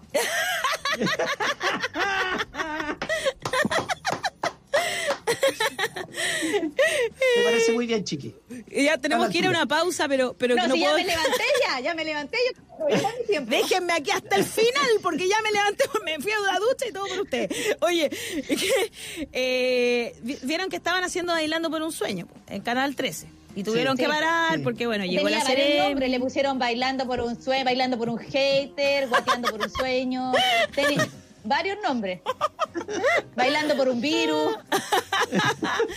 Y dicen que, claro, una persona del equipo le dio coronavirus y decidieron finalmente eh, parar por fin, porque... ah, Pero yo, personalmente, uno, creo que no habrían parado si lo hubiese ido bien. Marcaban ocho puntos. Sí. Salían cuarto casi todos los Yo días. también creo, ¿No es cierto? también creo. O sea, yo no creo que... Y hoy día es que estaba leyendo un tipo que era de... No lo conozco yo, eh, Juan Carlos Asensio, productor. productor general de Bailando por un Sueño. Y bueno, escribió, Sí. cancelaron el programa donde trabajo. Tanto hablaron, tantas piedras que nos tiraron, tanto nos cuestionaron, tanto nos denunciaron porque tuvieron más de mil denuncias en el Consejo Nacional de Televisión. Hasta desearon nuestra muerte. Nos trataron de lo peor y que ojalá no tengamos respiradores en caso que nos contagiemos. Nuestro único afán era entretener, guste o no. ¿En qué molestaba? Tú decidías si querías verlo. Era solo cambiar el canal, por Dios. Y luego dijo, quedamos alrededor de 120 personas sin trabajo, entre ellas muchas familias con hijos que tanto necesitan dinero es en verdad. este momento. Eso es real también. Era tan fácil Sí, dejar ser, dejar de hablar o, de- o bien decir háganlo con cuidado. País de mierda pacato y siempre fijándose en la paja del ojo ajeno. Vivan felices que no sabes cuándo te va a tocar. Perdón las palabras, pero tengo rabia y no sé qué. Pero que, ¿por qué la, la tira con el público? Qué menso, qué, qué, qué absurdo. Es muy, es muy de, es, es muy, es muy de gobierno de Piñera, esto de echarnos la culpa a nosotros que estamos como estamos porque, no- porque no salimos, güey. No, porque puta la weá no se cuidan, son más weones, no se cuidan. ¿Cómo no vamos a estar con esta cantidad de contagio? Más encima hacen pico al pobre Malanich, que pobrecito, lo todo, con un puro riñón. Es verdad. Es verdad, es que es verdad. sí, Es verdad. Si la- verdad, cuando cuando le falló su propia estrategia, nos culpan a nosotros. Sí, es cierto, Y es lo mismo aquí. Eso es no entender nada. En lo que deberían seguir manteniendo sus sueldos a 120 trabajadores, vaya donde el señor Luxich y cuestiónelo a él, no a nosotros. Si la gente Que no debe, quería... tener, debe tener un ahorro, debe tener un ahorro. Por ahí tendrá un ahorrito que podría mantenerle man- eh, quizás hasta octubre para que ustedes puedan volver cuando cuando estén las condiciones Oye, sanitarias ¿cómo? para hacerlo, ¿no? Pero no, te pasaste. Hay que ser No, realmente... se culpa a la gente y no a los que tienen el poder para mantenerlo. Mira, sí, igual, igual yo creo que uno tiene que, bueno, contar hasta 10, seguramente tenía mucha rabia porque para, para, eh, para, para esas 120 personas eh, efectivamente era un ingreso, Obvio. eh, sobre todo en el campo, en, eh, en el campo de las artes audiovisuales, eh, músicos y todos, que finalmente eh, son muy pocas las entradas que, que se pueden tener de plata ahora. Evidentemente que hay una frustración de que eso no haya tenido los resultados esperados. Yo estoy con la Ale que si eso eso hubiera marcado 28 puntos, mira, con 50 coronavirus andando, eso sigue funcionando igual. Oye, Estoy- estoy de acuerdo finalmente contigo, hay una- hay está- una do- estoy hipocresía- muy, pero muy de acuerdo contigo. Oye, vamos, Nunca tengo lo vamos a ver, estamos suponiendo. Tengo que ir cerrando el suponiendo, no lo bloque. vamos a ver, pero tengo que ir cerrando el bloque, Pero, pero... vemos cómo funciona, sabemos cómo funciona. Sí, absolutamente. Antes quiero contarles que efectivamente se vendió la BBC, po. se vendió la, la sede de la BBC, fue vendida por 255 millones de euros a la inmobiliaria Stanhope PLC, aunque el complejo está protegido y no podrá ser derruido. Se vendió finalmente, pero, hay que decirlo, la BBC tiene sedes en varias partes del Reino Unido. Está la BBC Gales, la BBC Escocia, se eh, y se trasladaron a la BBC Infantil que era también un edificio donde podían seguir manteniéndose. O sea, no era Ya, un edificio que ellos tenían, solo vendieron Ah. uno y que era uno al uno que le podían sacar más dinero y que les permitió seguir manteniendo esos 5.000 Acá, dos- trabajadores, ¿cuántas no acá como han despedido y ¿Cuántas despedido y despedido y despedido y cada vez se hacen menos El programas. principio fue salvar a la Igual gente me acordé. gente. me acordé de Alfredo Castro que en una declaración dijo, oye, gracias a nosotros que construyeron ese tremendo edificio cuando no, cuando antes las teleseries era una, una cosa así. Así es. Sí, po. Ay, ay, ay. Oye, Bueno. Chiqui, gracias por haberte tenido que duchar esta mañana. Gracias por haberte No, el pelo, chiqui. Lo más importante De es que sigas cuidando a la mal que eh, merece estar con su mamá, ¿no es cierto? Apegadita y su papá calentita protegida de todo lo que está pasando en este mundo loco, pero qué rico que todavía siga siga la vida. Cuando veo a las guaguitas, me- tengo, te juro, tengo una guaguita que nació, que vive al lado mío, cuando le escucho llorar, así, patalear y todo, digo, "Ah, todavía hay vida en este mundo. te juro, me da como una sensación No, de y yo creo tranquilidad. que, bueno, la Mal es la. La Mal es la más contenta con eso, tenernos a nosotros Obvio. 24 horas al día, yo creo que es un... Pero, oye, pero espérate, que quería, eh, ustedes que también pueden ayudar, o sea, todos tenemos que ayudar en esto, que parece que, por lo que poco que entiendo yo, no está todo perdido, eh, aún con el postnatal de emergencia, tiene que ir a la comisión mixta, entonces tenemos que hacer ruido y reclamar y patalear y apelar a las conciencias de si es que tienen estos caballeros para ver si eh, algo se puede hacer, porque me parece que no tiene eh, ninguna lógica y no tiene ningún sentido y no nos podemos quedar tranquilos eh, dejando que esto suceda si no, no hay alternativa. Claro. Sí. Tal Tienes cual, estoy muy, pero muy de acuerdo contigo, Chiqui. Vamos a seguir ahí atentos, atentas, pataleando. Oye, ¿y tú pataleaste? Porque a ti no te respetaron el fuero maternal. Se lo tengo Sí, que preguntar al final. ¿Pataleaste o no Sí. pataleaste? ¿En tribunales? Sí, pataleé. ¿Sí? Y estamos ahí, Eh, eh, estamos. que no, no sé si no sé si mi abogado me deja hablar, pero voy, eh, pero pataleé. Perfecto. O sea, podríamos decir que sí, pero no sabemos lo que pasa. Pero no, no, no entremos en detalle. Pero sí, estamos en tribunal entonces. Que no se ha hablado mucho de eso, ¿no?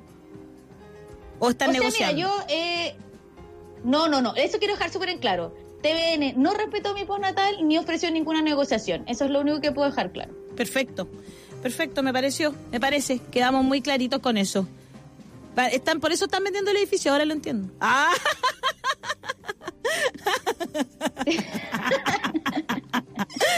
es que no, que no pudieron recuperarse. Fue una mala, fue muy mala inversión haberme echado. claro.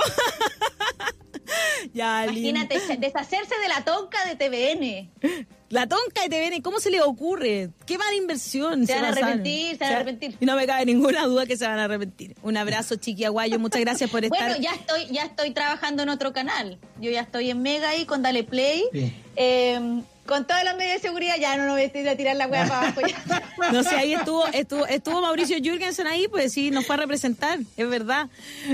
Un abrazo. Oye, sí, le tengo una, me da una, me da una rabia porque es seco, me da una rabia. Yo soy picota y me da rabia que sea tan seco.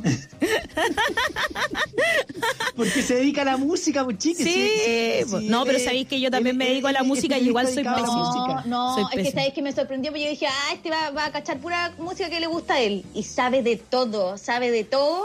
Y más encima es como cool, como que no se pica nada. Y yo, mm, mm, uy, sabéis que la, la última vez casi, que, casi que le quería pegar. De más. Oye, Le vamos a contar. Pero le vamos a contar, le vamos a Ya, un abrazo. Ahí está, mira, ahí está. Mauricio, Mauricio Arjona. A mí me gusta cuando lo ponen como Arjona. Así Ya. que nosotros fuimos animadores juntos, pues nosotros hicimos el Echen la culpa a Viña en ese tiempo. Ah, de veras, pues cierto, si yo los veía juntos, po. Oye, un abrazo, chiqui. Sí, Te vamos a invitar cuando esté Mauricio también, para que nos riamos un rato más. Ya. Me, me reí mucho contigo, Ya. te mandan mucho cariño en la gente, les encanta que seas tan deslenguada, dicen, así que un abrazo para ti. Nos vemos, nos, nos estamos viendo y mucho cariñito la a Mal, esa, chiqui, a esa mal. Un besito. Chao, chao. Un besito, un besito. Chao, chao. Nos vamos a una pausa nosotros, una pequeña pausa aquí en las redes sociales, también en la radio, también en la tele, en todas nuestras plataformas. Vamos a una pequeña pausa, pero ya volvemos con la voz de los que sobran. Tenemos mucho que seguir conversando. Un descanso y ya volvemos con La Voz de los que Sobran. USAH 94.5. Únete al baile. Porque te acompañamos en todo momento, incluso en los más difíciles. En Monte Sinaí hemos creado un beneficio especial para servicios funerarios, exclusivo para trabajadores activos agrupados en empresas, sindicatos, federaciones y asociaciones. Una mano amiga en momentos difíciles. Contáctanos ahora en monte-sinaí.cl o llámanos al 22 457 3829. Monte Sinaí, una mano amiga en tiempos difíciles. En USAT solo damos la hora cuando damos la hora. 11 de la mañana y 9 minutos. Radio USAT 94.5, la radio de un mundo que cambia. En USACH 94.5 te contamos cuáles son las medidas anunciadas por el Ministerio de Salud para enfrentar el coronavirus. ¿Qué puedo hacer para prevenir el contagio de COVID-19? El autocuidado y el respeto por los demás son las principales medidas de prevención frente al coronavirus. Por eso te recordamos que debes usar mascarillas en los lugares declarados por la autoridad. Hablamos del transporte público, el comercio y todo lugar cerrado que contemple a más de 10 personas. Mantener la distancia física de un metro con las demás personas. No saludar de beso ni de mano usar el antebrazo al toser o estornudar, evitar tocarse la cara y la nariz. Utiliza siempre pañuelos desechables y descártalos en un lugar seguro. Lavarse las manos con agua y con jabón por 20 segundos o usar alcohol gel si no cuentas con agua.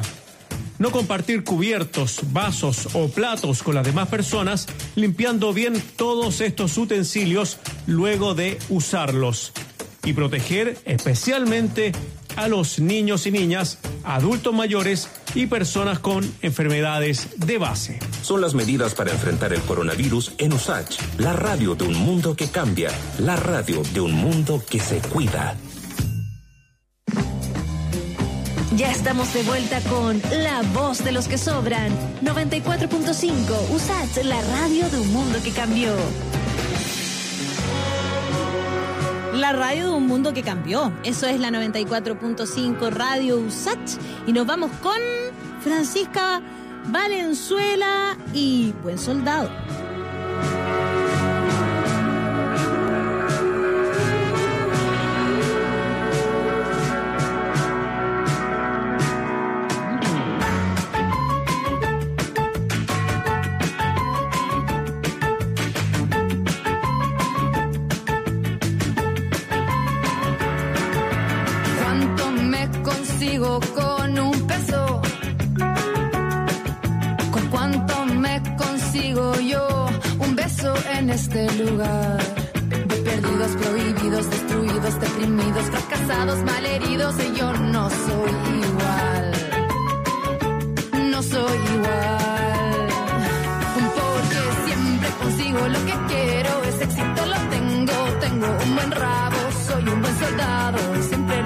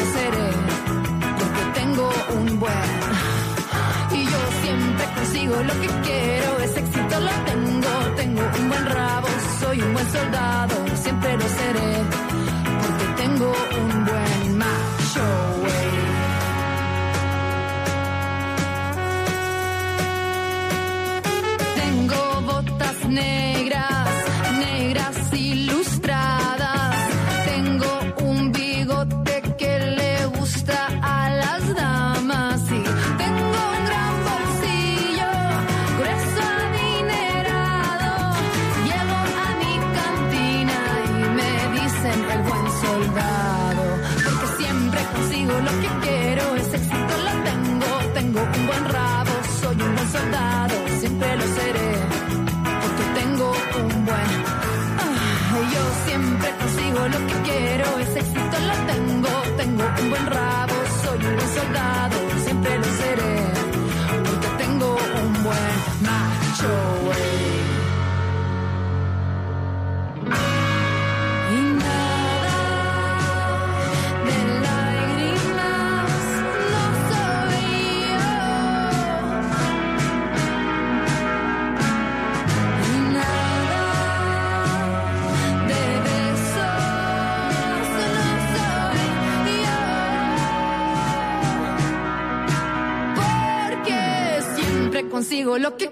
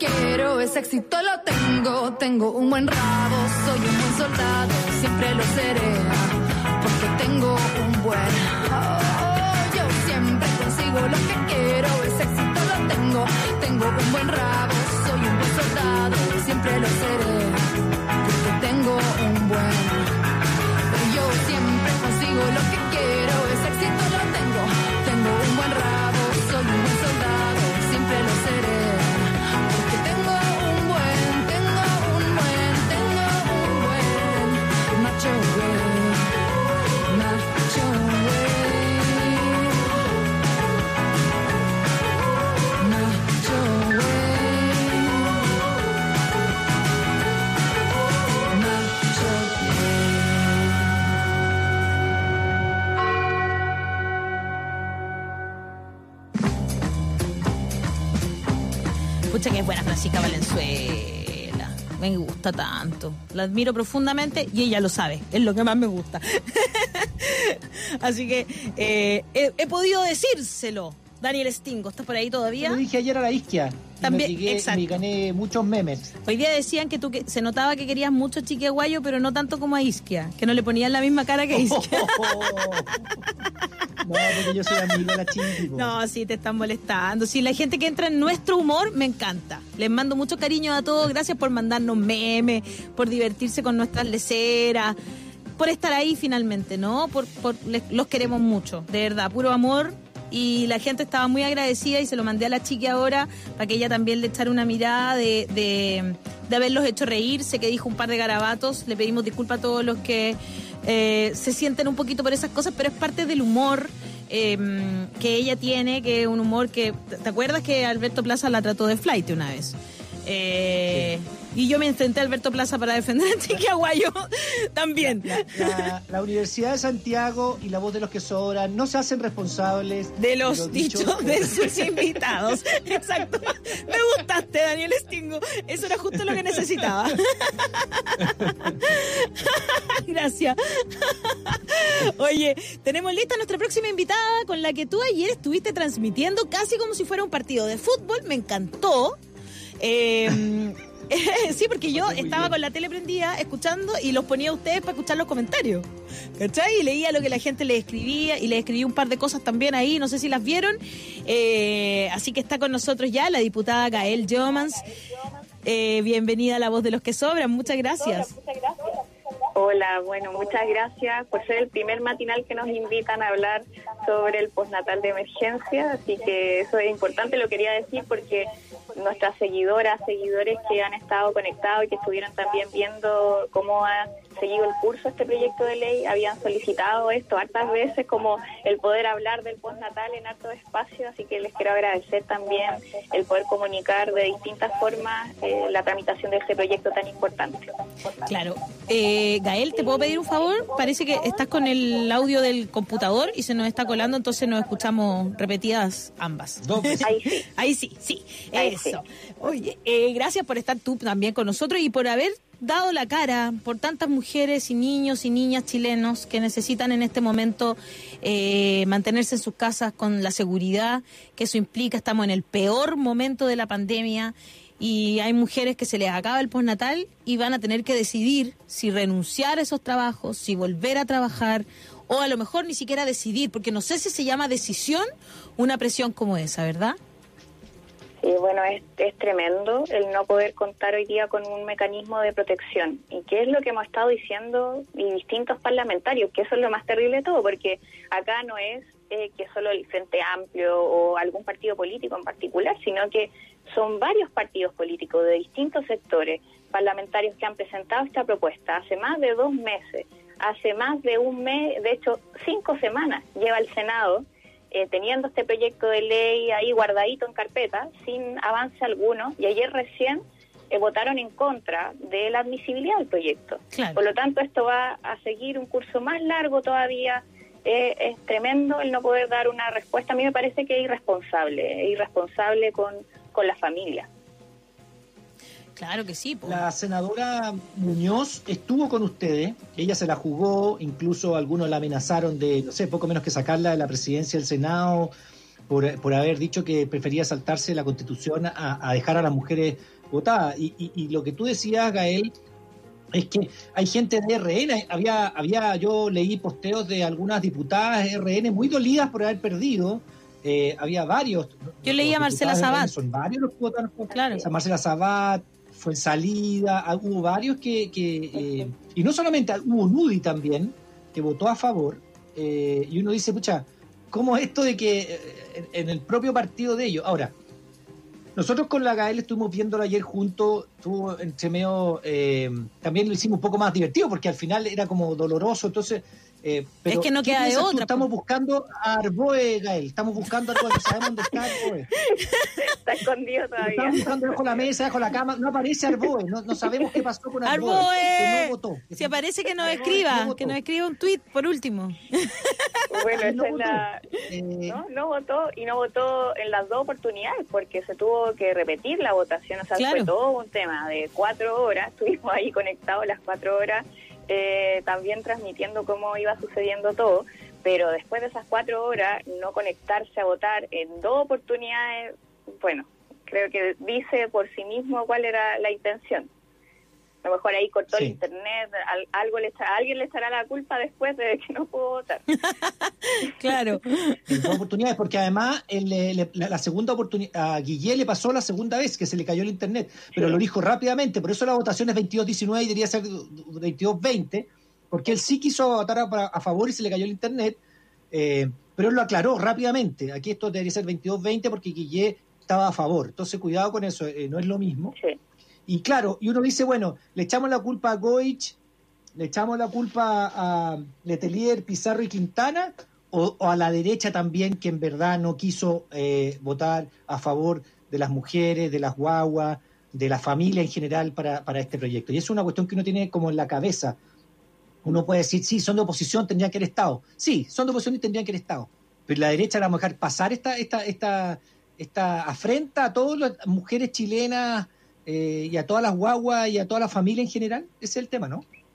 Sí, o sea, es que yo creo que acá todos tienen responsabilidad, al menos los que votaron en contra, y hay que dirigirse a ellos también. O sea, creo que acá lo que han pregonado, ¿cierto?, de que supuestamente estaban a favor de los derechos de las mujeres, a favor de los niños primero, o todo ese discurso pro vida, para después votar en contra de este tipo de proyectos de ley. O sea, se hacen cargo, ¿cierto? Tienen todo ese discurso supuestamente de bien pro vida, pero pa- solamente para meterse en las decisiones de las mujeres, eh, pero cuando hay que hacerse cargo de la vida, no están disponibles. No están disponibles sus votos, no están disponibles su gobierno, porque acá también hay una responsabilidad bien importante que es del gobierno. Porque eso es verdad, o sea, si acá el gobierno hace dos meses, cuando presentamos el proyecto de ley y estuvimos también insistiendo en encontrar una propuesta de acuerdo, no hubiera respondido como re- corresponde para un gobierno frente a una pandemia. O sea, estamos hablando de una situación súper complicada que además se le ha escapado de las manos por varias irresponsabilidades que han tenido,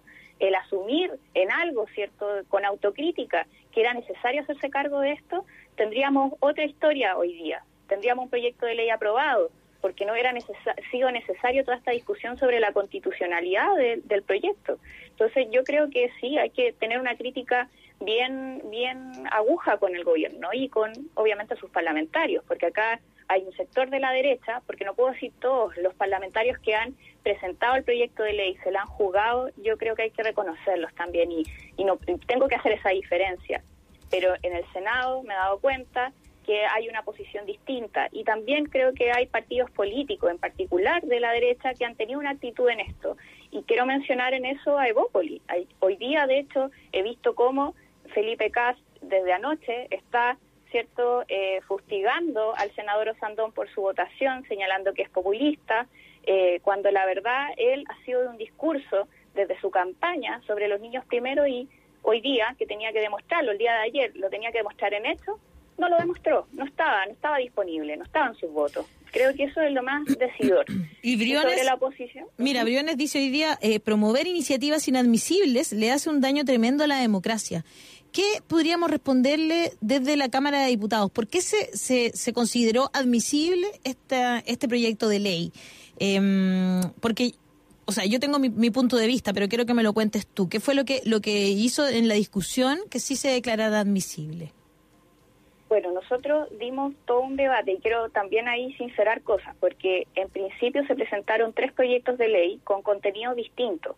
Eh, entonces, cuando se inició el trámite legislativo, no hubo un cuestionamiento a la constitucionalidad del proyecto de ley, lo vimos en la Comisión de Trabajo y no, no pasó nada sobre la idea general del proyecto. Claro. Fue en la discusión en particular y que tiene que ver con si es que genera o no gasto presupuestario. El día de ayer también algunos senadores, y nosotros lo dijimos desde el principio, eh, eh, respecto a esta discusión de si los parlamentarios podemos presentar proyectos de ley que generen gasto, el Tribunal Constitucional en algunos casos ha señalado que si genera gasto de manera indirecta, porque acá todos los proyectos de ley generan gasto, o sea, el, de hecho presentar un nuevo delito penal también genera gasto, porque hay que mover todo un sistema, ¿cierto? Claro. Eh, en torno a ello. Claro. Entonces, acá podríamos decir que entonces que no podemos presentar ningún proyecto de ley los parlamentarios. Es el, ese- eso, es, eso es todos Porque al generan final gasto. todos generan gasto, claro, toda la razón, pues no, no lo había visto desde ese punto de vista, pero Todos, sí, todos generan gasto. claro.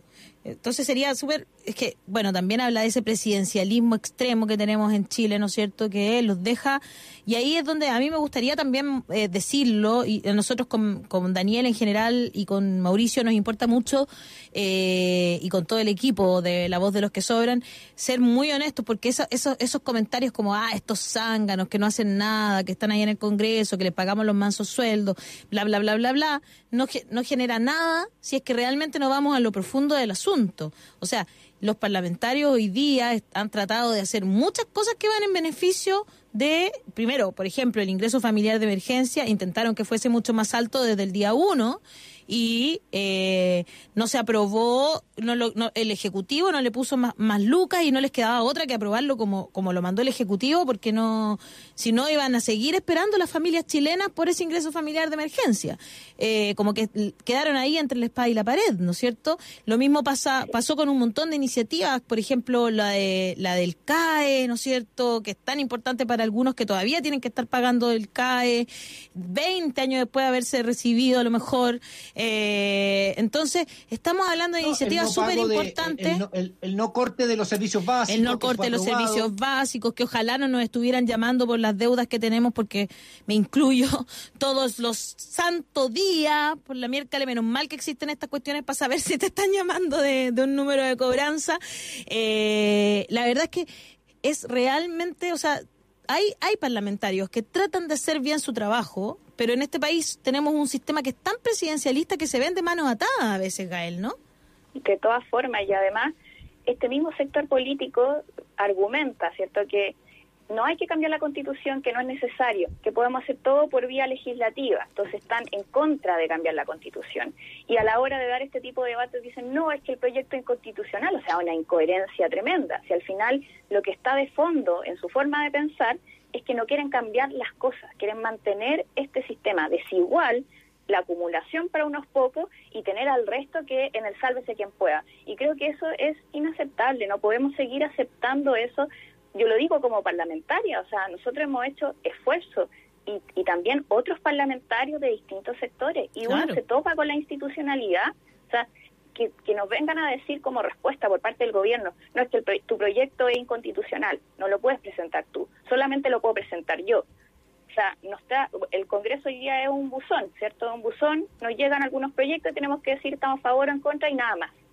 Y, y eso lo hace el gobierno además para traspasar costos, porque ellos se tienen que hacer responsables hoy día del manejo que han tenido de esta crisis, y lo digo hacia atrás también, de los proyectos que han presentado, de la de- hoy día de la situación de precariedad en la que se encuentran eh, trabajadores, trabajadoras, porque el postnatal es una parte, es una parte, y lo hemos Claro. visto. Si tuviéramos más facultades podríamos presentar más proyectos, pero si nos cuestionan hasta esto, es porque de verdad no tienen intenciones de poder mover un poco esto y generar un sistema de protección real. Yo eché menos ayer Yo a quiero la, volver a un la tema mi- que habló Gael recién. ¿Qué cosa? Sí, que, que- que es decir, no, quiero volver a un temita que, que para cerrarlo, el que planteaba Gael Sí, recién, obvio. que es decir, eh, no, lo que pasa es que, claro, eh, o es un buzón el Parlamento o puede tomar ciertas decisiones. Si puede tomar ciertas decisiones como proyectos de ley, todos generan, dijimos, algún gasto fiscal, todos. El punto es cómo y, y a qué apuntan. Entonces, eh, lo que dijo el- el- la Cámara de Diputados, que fue aprobado por 93 votos a favor, Claro, que quede bien en claro. contra, cuatro, y el resto fueron abstenciones. Ojo, ¿ah? Es, no, acá esta plata está, está en la ley de presupuesto. ¿Estoy mal, Gael? Está en la ley de presupuesto, la 20.232, por lo tanto ya está este, este gasto hecho en la ley de presupuesto, por lo tanto no es inconstitucional porque ya está la plata. Sí arroga, arroja gasto fiscal, pero, pero como siempre lo ha hecho. Y eso es lo que se traspasó al, al, al- Senado, eso es lo que defendió Adriana Muñoz, y eso es que algunos senadores como Juan Pablo Letelier argumentaron exactamente como la UDI, como Jacqueline Barriselberg, que que dar explicaciones, el senador Juan Pablo Letelier, que argumentó lo mismo que la Jacqueline Barriselberg, ¿no? Diciendo que era inconstitucional porque arrogaba gasto fiscal. ¿O estoy mal, Gael? No, así, así es, efectivamente. Y a mí, bueno, la verdad es que yo no sé cómo nos podemos decepcionar más de quienes se llaman de oposición cuando frente a, este tipo de proyectos de ley, cuatro senadores que podrían haber aprobado este proyecto de ley y dar una señal de distinta, ¿cierto?, a la ciudadanía, de que lo más importante, lo más relevante acá no va a ser una disputa de si tenemos eh, que disputar esto con el gobierno o respaldar al gobierno en esta oportunidad para relativizar un poco las diferencias, porque acá se ha tratado de todo, ¿cierto? Porque hay sectores políticos supuestamente que somos obstruccionistas y así nos tildan, y como algunos se quieren salir de eso, quieren hacer gestos frente al gobierno. Yo creo que acá los gestos tienen que ser hacia la población.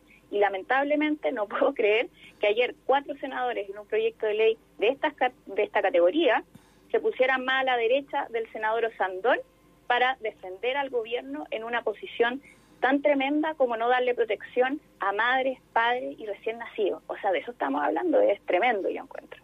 La, la eh, senadora Goich, la, verdad, porque si bien me parece terrible de parte de toda esa gente, yo a Letelier hace rato que, que ya una persona que considero prácticamente derecha, como otros más, no sé, Pepe Out, etcétera. Eh, pero, pero, la, pero Carolina Goich me dolió. Me dolió porque es una mujer. Porque, porque nosotras sabemos lo que significa eh, tener que volver cuando tu guaguita es chiquitita. Yo tuve que volver a trabajar cuando mis dos hijos tenían dos meses y medio. Y, y dejar, yo le seguí dando leche igual y todo porque me sacaba, tenía que ir al baño a sacarme, a sacarme la leche, a extraérmela de, que se llenaban mi, mi, mis pechugas, ¿no es cierto? ¡Pa! Y tenía que ir a sacármela. De repente estaba haciendo, cuando me acuerdo cuando conocí a Felipe Camiroaga y Karen Dogenbailer fue porque les estaba haciendo una entrevista y se me salió toda la leche y de repente se empiezan a reír de mí. Yo decía que esto, y yo estaba ahí con toda la leche corriendo por mi, por mi polera y los dos se reían y yo, ¿qué, qué, qué está pasando? Y de repente me miro, claro y, los dos, pero, pero los dos se reían como entre nervio y buena onda. y me acuerdo que como que me abrazaron y me dijeron tranquila, no pasa nada, ¿cachai? Como que de verdad estamos hablando, nosotras sabemos lo que significa. Yo me imagino haber tenido que tomar esa decisión de volver o no a trabajar con una pandemia, con la, una enfermedad afuera de la que yo y mi hijo somos eh, o hija eh, somos grupos de riesgo. Es, de verdad, es terrible. Eh, eh, me parece que es, es una decisión, esas personas van a tener que tomar ahora una decisión mucho más feroz. Si dejar su trabajo y su sustento o proteger la vida de ese niño y la propia, digamos, ¿no? Es que, bueno, yo comparto. Y de hecho, cuando uno habla de, de las mujeres y el rol y su rol en la política, eh, uno esperaría que en esta oportunidad, por ejemplo, la ministra de la Mujer, por lo menos, o sea, por lo menos estuviera en el debate. Es que ni siquiera, estaba, claro. O sea, como no le importa, eso quiero leer, quiero leer algo de lo, de, lo que está eh, haciendo en el fondo, es que o le resta importancia o, o en realidad no quiere jugársela, porque también puede ser eso, pero yo espero que si para algo tenemos el Ministerio de la Mujer, es para que se la juegue por los derechos de las mujeres. Y la verdad es que hasta hace rato, hace rato ya, que no tenemos una ministra de la mujer que se la juegue por los derechos de las mujeres. No están cumpliendo su rol. Y eso lo encuentro terrible, terrible por las mujeres de Chile. Porque uno podría decir, bueno, tenemos diferencias, pero hay cosas mínimas. Y yo espero que en estos mínimos estemos en la misma. Y la verdad es que no ha estado la ministra, no ha estado. O sea, su no presencia, eh, su ausencia el día de ayer, de hecho, cuando nos preguntan a nosotras y dicen que las feministas somos alaracas, ¿no es cierto? Eh, que, ¿Por qué no aceptamos a, las ministras antes de que, de que asuman? Es porque efectivamente sabemos que Mónica Salaquet es una mujer que no cree en, en, que las mujeres tengan este derecho, digamos. Ella o sea, no cree en el postnatal extendido. Exacto, ella no, ella votó en contra del postnatal, de, de, la extensión del postnatal a seis meses votó en contra. Entonces, estamos, eh, claramente no iba a estar presente en esta discusión. Eh, claramente eso no iba a pasar. Y por eso no es ministra de la mujer finalmente. Yo lo voy a decir y aquí me pongo activista, no soy periodista. No hay ministra de la mujer. O sea, una mujer que no, se, no está presente en esa discusión y no defiende la admisibilidad de ese proyecto de ley. No, no es una ministra de la mujer para mí. ¿Sabes que hay una cosa que entiendo para muchos más. acaba de decir hay, una cosa que Gael acaba de decir que me hace mucho sentido, los mínimos. yo no lo había pensado, Gael, los mínimos. Uno puede tener diferencias en muchos aspectos, creo yo, pero hay ciertos mínimos. Y hay ciertos mínimos que tú puedes exigir en pandemia, que, que aunque se... Mira, yo sé que, que es discutible la constitucionalidad, estaba en la ley, puede decir, pero hay ciertos mínimos que aunque haya lo que sea, estamos en pandemia, las mujeres corren un peligro si vuelven a trabajar, las guaguas corren un peligro si las tenéis que sacar de la casa, si la lleváis con el abuelito, el abuelito puede correr un peligro si la guagua es vectora. O sea, hay mínimos, hay mínimos en una pandemia que son cada cuántos siglos. Exacto. Y, la, y por eso es. que uno dice, ¿qué pasa con Goich? Que en este mínimo no estuvo a la altura. Claro. ¿Qué pasa con Van Rieselberghe que no estuvo a la altura? Con Von todas estas senadoras que no estuvieron a la altura, Von Baer, que era como. Von Baer que no estuvo a la altura qué- siendo mujer. Quiero darle y en las su partido gracias. sí hubo gente que estuvo así. gracias. Quiero No, darle las gracias a los que que en salvaguardan la democracia. Decía que hay que tener así, sí pero votaron. tare palo, ¿no? Porque, ¿qué No, venga a hablar ella de democracia? Perdón. O sea, y además que, bueno, elegirla con vino en la mano, pero eso por último ya es anécdota, pero estamos hablando de- de- de estar de un mínimo, de un mínimo que, que, que, insisto, el sábado es para el hombre o el hombre es para el sábado. O sea, ¿qué quiero decir con esto? Que en el fondo, sí, puede haber cualquier cosa en la Constitución y puede ser una excepción en la historia de Chile, pero fue una excepción que valió la pena. Una excepción de saltarse la Constitución. Mira, te lo concedo, te estáis saltando la Constitución. Ya, te lo concedo pero valió la pena, porque estamos en una pandemia única vez que la vaya a vivir en tu vida, esperemos. ¿Me entiendes? O sea, es una excepción que vale la pena por las mujeres, es una, pena- una excepción que vale la pena por las guaguas, me carga llamarlas bebés, y, y me- una excepción que vale la pena por las familias chilenas. Entonces, eso es lo que dice, ¿dónde está ese mínimo de la senadora Goich? ¿Dónde está ese mínimo de Van Rieselberghe? ¿Dónde está ese mínimo de, de todas estas senadoras? Y bueno, ¿para qué decir de, los- de los senadores también? Si para qué les vamos a justificar a ellos también, a todos estos senadores. No, claro. El raspado la olla, que primero reclama contra el gobierno y después le hace la pata. ¿ah? El No. socialista, el PPD y el otro demócrata cristiano Pizarro que se va también, gracias a Dios. Entonces que, bueno, yo ahí también creo que dentro de los mismos comentarios de la de madres, padres que con los que hemos ido conversando en, en este tiempo, que decían como, cómo en una pandemia defienden como, ¿qué es defender la democracia en el fondo hoy día? ¿Qué es defender la democracia? Si no es defender a la gente, si no es defender a que la gente pueda protegerse, su salud, su vida eso es defender hoy día nuestro país, a nuestra gente. Como que creo que ese es un mínimo, es un mínimo para la autoridad, es lo que pido. Además, porque sa- llevamos cuántos meses de, de pandemia, cuántos meses en donde la madre han tenido que buscar una licencia, como sea, para poder no ir al trabajo y no arriesgarse, perder la pega, ya han perdido la pega, ya han perdido la pega. Entonces, como frente a esa circunstancia, porque no estamos en las primeras semanas, no estamos en marzo, no estamos en abril, llevamos dos meses que presentamos el proyecto, un, un mes y una semana que está ahí descansando en el Senado. Entonces ya no estamos para respuestas como, ah, dialoguemos con el gobierno, que decían algunos senadores ayer. Yo espero que se dialogue con el gobierno, como si no lo hubiéramos intentado. Sea, con- acá nos hemos juntado con la ministra del Trabajo, que por cierto, yo también lamento mucho su forma de expresarse frente a este proyecto de ley, señalando como salida al teletrabajo, como si esa fuera una Mm. opción para, para una mamá de una guagua de siete meses tel- estar teletrabajando. ¿Es posible? De verdad, es como eh, es no tener que, que, que lo va a imponer por ley el teletrabajo. ¿O va No, y el no tener, y no tener conciencia. Claro, ¿qué va a hacer una cajera? No, ¿Va a tener teletrabajar? claro, además, no tener claro, la tener claro que las normas legales tienen que aprobarse y además hay que pedirle al empleador que te diga que sí y el empleador te puede decir que no. y depende de tu tú- trabajo, pues no todos los trabajos se pueden hacer eh, telemáticamente. Por eso te digo, Es- al, es final, absurdo. al final es eso, es no entender derecho del trabajo. Yo no entiendo cómo Saldívar es ministra del trabajo. Yo no entiendo, no entiende de trabajo.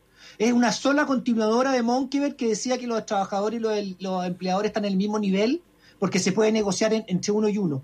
¿Cuántas suspensiones de la, de la ley 21.227 han sido impuestas solamente, nunca consultadas por los empleadores? ¿Cuántas reducciones de jornada, que también está en la ley 21.227, han sido impuestas y no consultadas? La ley dice que no se puede reducir jornada sino por, por- porque se pongan de acuerdo. Les llega la modificación que tienen que firmar y si no los echan. Y eso es no entender el derecho laboral. No lo, no lo hizo Monkever, el anterior ministro, y no, lo hace esta ministra tampoco que no entiende el derecho laboral porque lo pone en un plano en que el trabajador está en igualdad de condiciones que el empleador y es una mentira y es no entender nada. No entender que el derecho laboral nació para proteger al trabajador aunque les duela. Oye, eh, el- ayer Basigalupe, que es un, un tremendo, ¿no cierto?, científico que conversó con nosotros, experto en, de- en emergencia, en, en, en desastres, ¿no es cierto? Eh, dice, ayer una periodista de AP me preguntaba en una larga entrevista por qué Chile se encaminaba a la catástrofe. Personalmente creo que ya estamos en una catástrofe. Olvidé citar a Sublet, dice. Esta declaración lo explica todo. No es el 0,5% de los infractores sin permiso de la cuarentena y recordaba esta, esta frase de Carlos Sublet, presidente de la Cámara de Comercio de Santiago. No podemos matar toda la actividad económica por salvar, salvar vidas. Eh, la Cámara de Comercio de Santiago, no podemos matar la actividad económica para salvar vidas. Después lamentaremos que gente muera de hambre. Le quiero decir al señor Sublet que la gente muere de hambre y la actividad económica está en el suelo y además tenemos que lamentar tener la tasa de contagios más alta por millón de habitantes de nuestro continente. O sea, de verdad que no sé dónde de, de dónde sacó él que sal- que sin salvar las vidas podríamos seguir manteniendo la actividad económica. Yo yo no entiendo ese esa disyuntiva en la que ellos se enfrentaron. O sea, hay que salvar primero a la gente y después podemos pensar en la economía, porque sin personas la economía no tampoco se va a mover. Eh, eh, es francamente increíble y eso demuestra la manera en que ellos piensan y lo que están salvaguardando. Así que en realidad lo que hay que hacer aquí es recordarle a la gente quienes le dieron la espalda a lo más básico de la sociedad. Mujeres, Sí, yo creo que cuando haya, y cuando niñas haya elecciones va a haber que que poner un acaban de Acá, acá diputado y senador que se presente, ¿cómo votó? Votó en contra. o sea, cada cuando haya elecciones poner un letrerito chiquitito, así, sí, mire, este senador votó así en tal oportunidad, votó así en tal oportunidad. Eso eh, porque los senadores y diputados no se deben re- ser reconocidos por la cantidad de, de panfletos que tiren o lecheros que pongan para ser elegidos, es por cómo votan, por cómo votaron a favor o no en contra de la ciudadanía. Y además yo quiero decir algo porque eh, en este proceso y además desde el 18 de octubre, incluso un poquito más atrás, ya hay una percepción por parte de la ciudadanía de querer tomarse también la democracia y las instituciones y que está bien, necesitamos eso para que las cosas cambien, porque esto lo hacían siempre, o sea, siempre entre cuatro paredes, el acuerdito, ¿cierto? Y ahí se quedaba todo escondido. Hoy día es- hay más ojos y creo que eso es importante porque Sí. los ojos también van a juzgar y así esperamos que sea en las votaciones y tenemos procesos importantes que se vienen.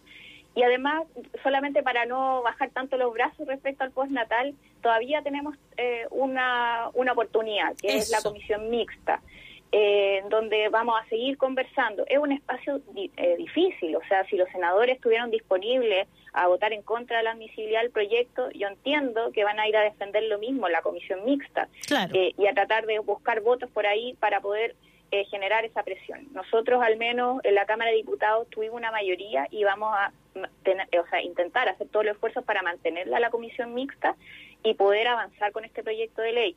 La próxima semana se va a terminar de conformar. Nosotros vamos a presionar para que esto sea rápido, porque acá hay un tema que es súper importante y la urgencia.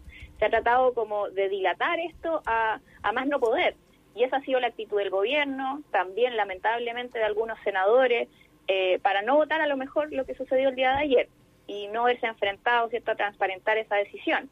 Pero hoy día ya están todas las cartas echadas, creo que lo importante es poder avanzar. Nosotros vamos a continuar con esto, con la y los parlamentarios que estamos levantando esta moción y sobre todo con la gente que está detrás, que ha ido impulsando bastante este proyecto de ley. Ayer vimos en las redes cómo también Llegamos a ser trending en topic. contra Vamos.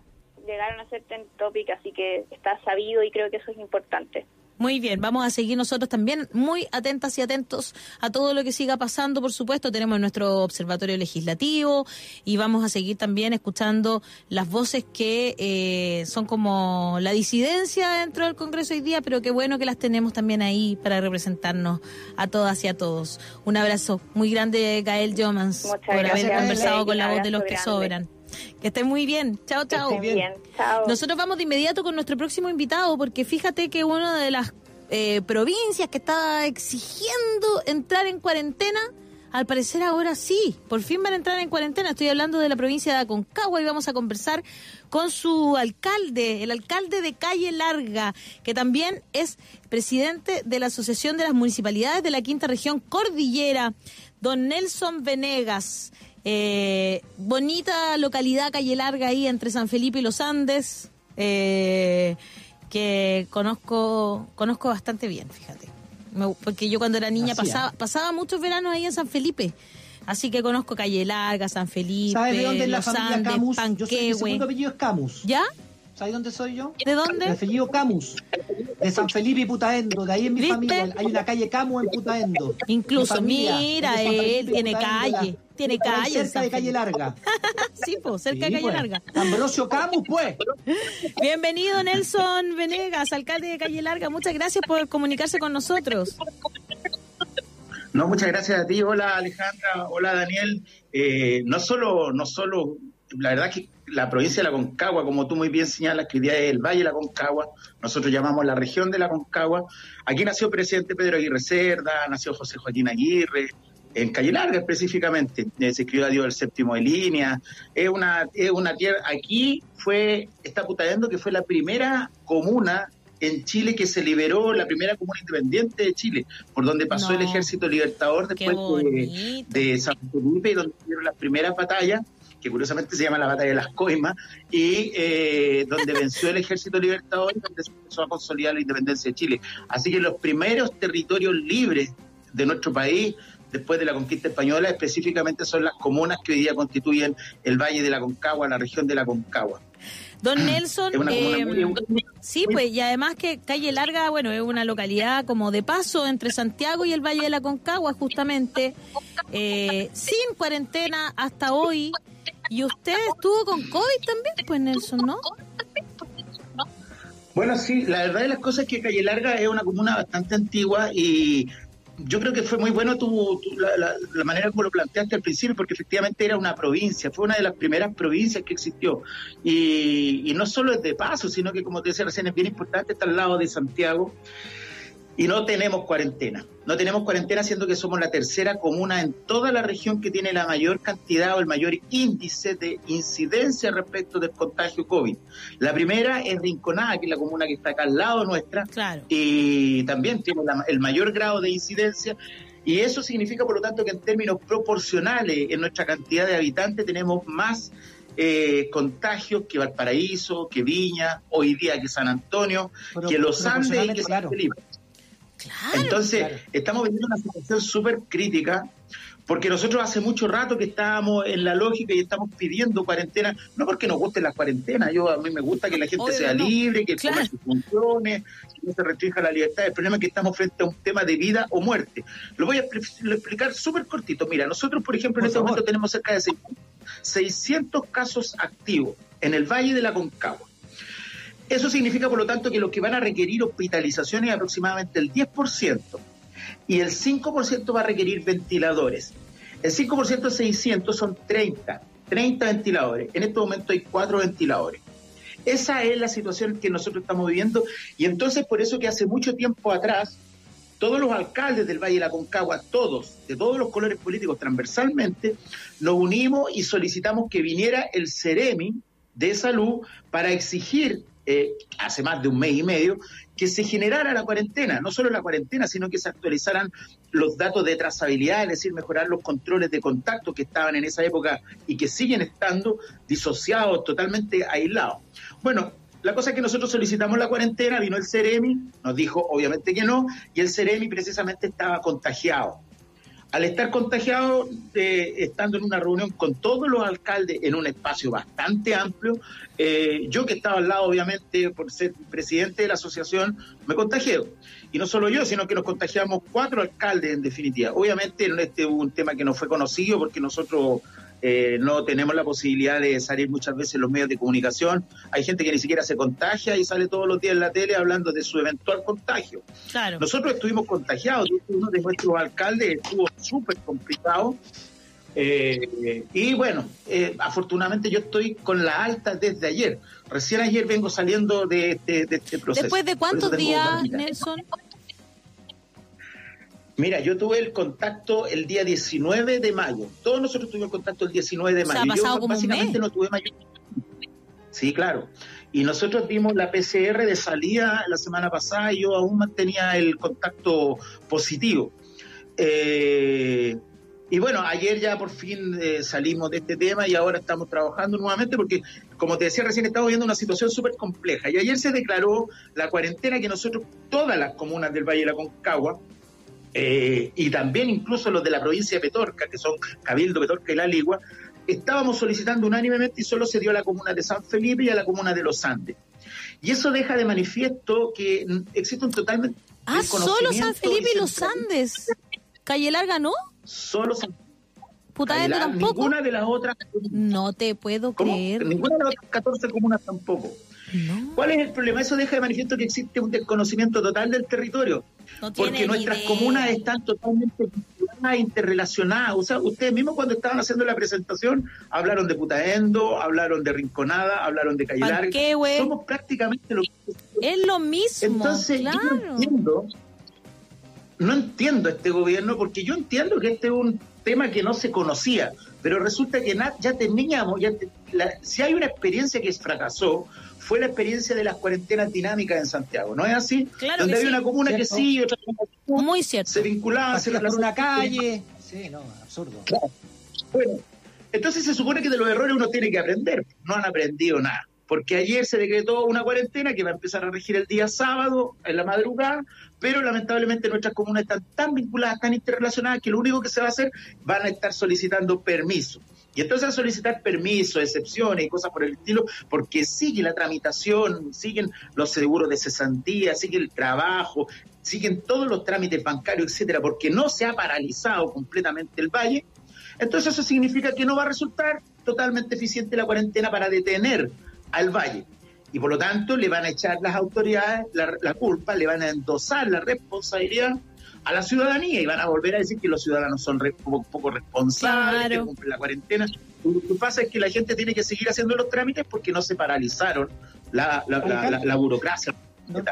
Don, Lenson, eh, eh, lo veo muy claro, lo veo lo muy claro en lo que está planteando, tiene toda la razón. Debe ser porque usted es abogado, porque acabo de ver atrás suyo su, atrás tuyo está su, su diploma de abogado, ¿o no? Así es, soy abogado constitucionalista. ¿ah? Tengo el, soy magíster en Derecho Constitucional, así que por eso estaba escuchando Yo solamente lo vi, solamente lo vi porque vi su, Oye, que, igual que el que tengo yo que nos nombra como abogado. es una curiosidad solamente. Como son los abogados. De hecho, incluso, porque dije lo de constitucionalidad? ¿Sabes por qué? Porque estaba escuchando muy atentamente recién en la otra entrevista. Y sabes que el ah, denominador común que la entender es que tenemos una constitución de mugre, que tenemos una camisa de fuerza que nunca, jamás va a favorecer y va a beneficiar lo que tiene que favorecer una constitución que a la ciudadanía. Claro. Se cortó. No, lo estamos escuchando perfecto. entonces, entonces pasa, por ejemplo, con el tema de los pagos de los servicios, eh, de los servicios esenciales, pasa con el tema de la AFP, pasa cada una vez que se quieren pelear los derechos que tienen que ver con, los ciudadanos y las ciudadanas de este país, va a encontrar este techo que se llama Constitución y que tiene un diseño para ser de Chile es uno de los países más neoliberales del mundo. Y esto no es cliché, esto se demuestra en el caso concreto con situaciones de esta naturaleza. Esto que ocurrió ayer y quiero enviar mi saludo, mi, solidaridad y de verdad manifestar mi impotencia respecto de lo que ocurrió en ese sentido. ¿Sabes por qué? Porque eh, siempre hablan de la familia, hablan de los niños primero, de los hijos, y etcétera, etcétera, etcétera. Pero ¿saben qué somos o qué es lo que es la gran mayoría de los chilenos y de las chilenas para esta gente? Mano de obra. Y entonces cuando se tiene que eh, compensar la mano de obra con la salud, con la vida, con los derechos esenciales, prima esto. ¿Y por qué lo quiero decir? ¿Me estoy alargando mucho? No, nos queda un minuto. Si, si podemos resumir, sería fantástico. ¿Cuáles son los senadores de su región? Quiero hacer un reclamo súper corto para, que vamos desentrañando el tema de fondo. Por ejemplo, voy a poner el, el siguiente ejemplo. Puchuncaví, ventana. Puchuncaví, ventana todos saben que, que se contamina, todos saben que los niños se están enfermando, todos saben que la, gente se va a morir primero allá. Así de literal, así de brutal. Pero no se detiene la faena porque la faena es productiva y económica, entonces se tiene que privilegiar la economía por sobre la salud, por la vida.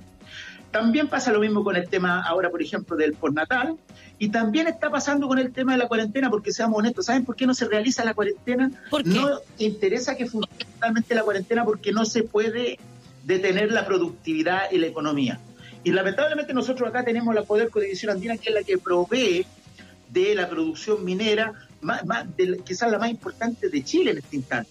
Entonces, obviamente, hay que compensar o la vida, la salud de las personas o detener la economía. Y entonces eso no es una cuestión ni siquiera ya de negligencia, es una cuestión fríamente pensada para mantener el estatus económico respecto de cómo funciona la economía y en el momento en que se tiene que privilegiar un derecho por sobre todo, más vale el derecho a la libertad económica, el derecho a la propiedad, que el derecho a la vida, que el derecho a la salud.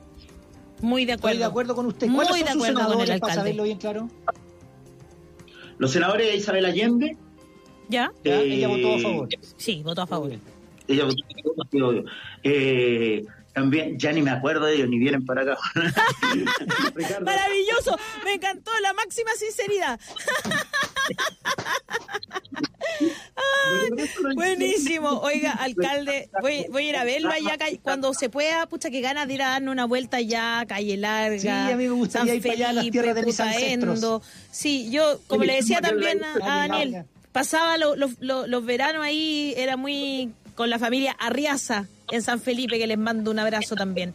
Ah, Alcalde. Bueno, aquí en San la nos conocemos todos. Sí, pues todos nos conocemos ahí, es verdad. Alcalde don Nelson Venegas. Capaz que seamos parientes y mi, mi abuelita era de allá. Venegas también. Va, mira, se me acaba de ocurrir. soy- Mitch, Marta Venegas. Marta Venegas se llama. Eh. Don Nelson, muchas gracias por haber conversado con nosotros, por la honestidad, por la claridad y exigimos, aquí yo me uno con ustedes, exigimos cuarentena total para la quinta región. Yo creo que la- es, es no entender nada de cómo funciona la quinta región esta cuarentena. Un abrazo para todos. Pero nos tenemos que ir. Nos vamos, nos vamos, nos vamos, nos vamos de aquí de Radio Usach, de, tele- de Santiago TV y de todas las redes sociales de La Voz de los que Sobran. Un abrazo para todos, que estén muy bien.